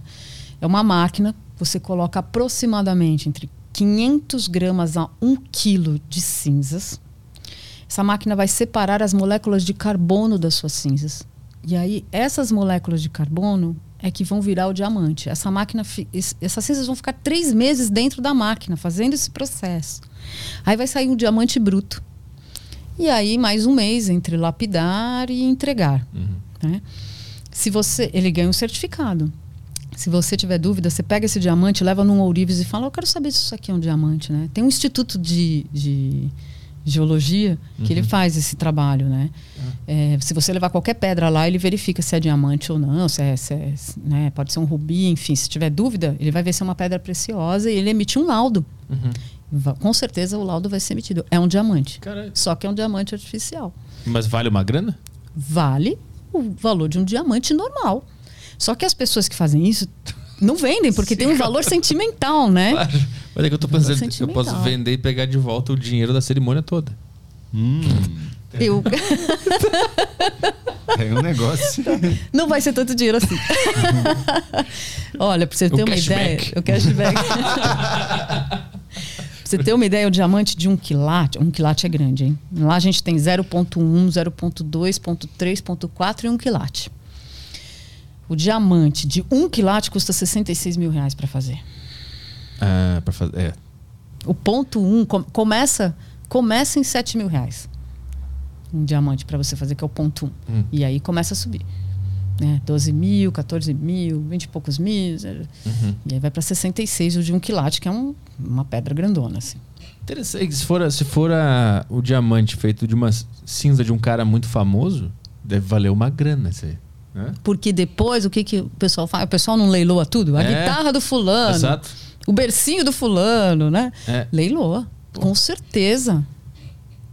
E na verdade, assim, hoje ninguém vai querer vender um diamante, eu imagino, porque você sabe que é da família. Mas vamos supor que alguém um dia precise, é um investimento. Porque hoje o diamante vale X, amanhã vale Y, uhum. depois da manhã vale 2 Y, 3 Y. Daqui 30 anos, é um dinheiro que está lá parado. Oh. Mas eu não acredito que as famílias vão fazer isso por causa do apego sentimental. Sim. É, é que a, gente, a gente é muito sociopata aqui nesse podcast, a gente fica falando muita bobagem. Ninguém vai querer vender. É, entrou mais alguma coisa aí? Tem uma aqui interessante. É, e quando faltar espaço para enterrar o povo, a cremação será obrigatória? Eu vou dizer para vocês o que já está acontecendo, tá? Ah, algumas prefeituras que têm a cabeça mais aberta, estão voltadas mais para sustentabilidade, elas estão é, incentivando as pessoas a montarem crematório, até para desmobilizar as, o cemitério, para começar a tirar ossadas do cemitério, cremar e liberar espaço. Uhum. Eu, se fosse prefeito, ia fazer isso para criar um parque. Libera, desmobiliza o cemitério, faz um parque para as pessoas ali. E, claro, você sempre vai ter um pedaço de cemitério destinado àquelas famílias que só aceitam o sepultamento, vamos respeitar. Mas os cemitérios vão ser muito menores. Né? Imagina, a área que você precisa para sepultar é gigantesca. E aí começa a crescer, crescer. E é o caso, por exemplo, da cidade de Santana de Parnaíba, onde nós estamos. Não tem mais espaço no cemitério. Eles já estão falando em criar o cemitério 2 lá na região da Fazendinha. Você vai montar mais cemitério? Uhum. Isso é um passivo ambiental, isso vai contra. É, é inclusive um passivo é, do ponto de vista econômico. Porque você não ganha dinheiro com o cemitério. Você só gasta dinheiro da prefeitura. Isso aí vai dinheiro pelo ralo. Sim. Né? Você está enterrando dinheiro, literalmente. Uhum. Então, o ideal seria fazer ao contrário. Quanto menos sepultamento tiver na cidade, muito melhor. Mais alguma coisa aí? Minha mãe gostou da piada do cashback que ela mandou. cashback, vários emojis rindo aqui. Galera do chat também. É, por aqui fechou. É? Telegram nada? Não. Pera aí, deixa eu só ver. Acabei de ver aqui. Bom, então é isso aí. Acho que fechou. É, como é que é o site lá do, do, do é, lugar? É, Memorial Jardim da Vida. Isso. Você pode acessar o um Instagram, memorial.jardim da vida Facebook é o Memorial Jardim da Vida e o site é o www.mjdv.com.br. mjdv, boa.com.br. O Caio vai botar na descrição ali. É, algum recado final, mais alguma coisa? Ou é isso aí? Eu acho que a gente já, Boa. já falou bastante.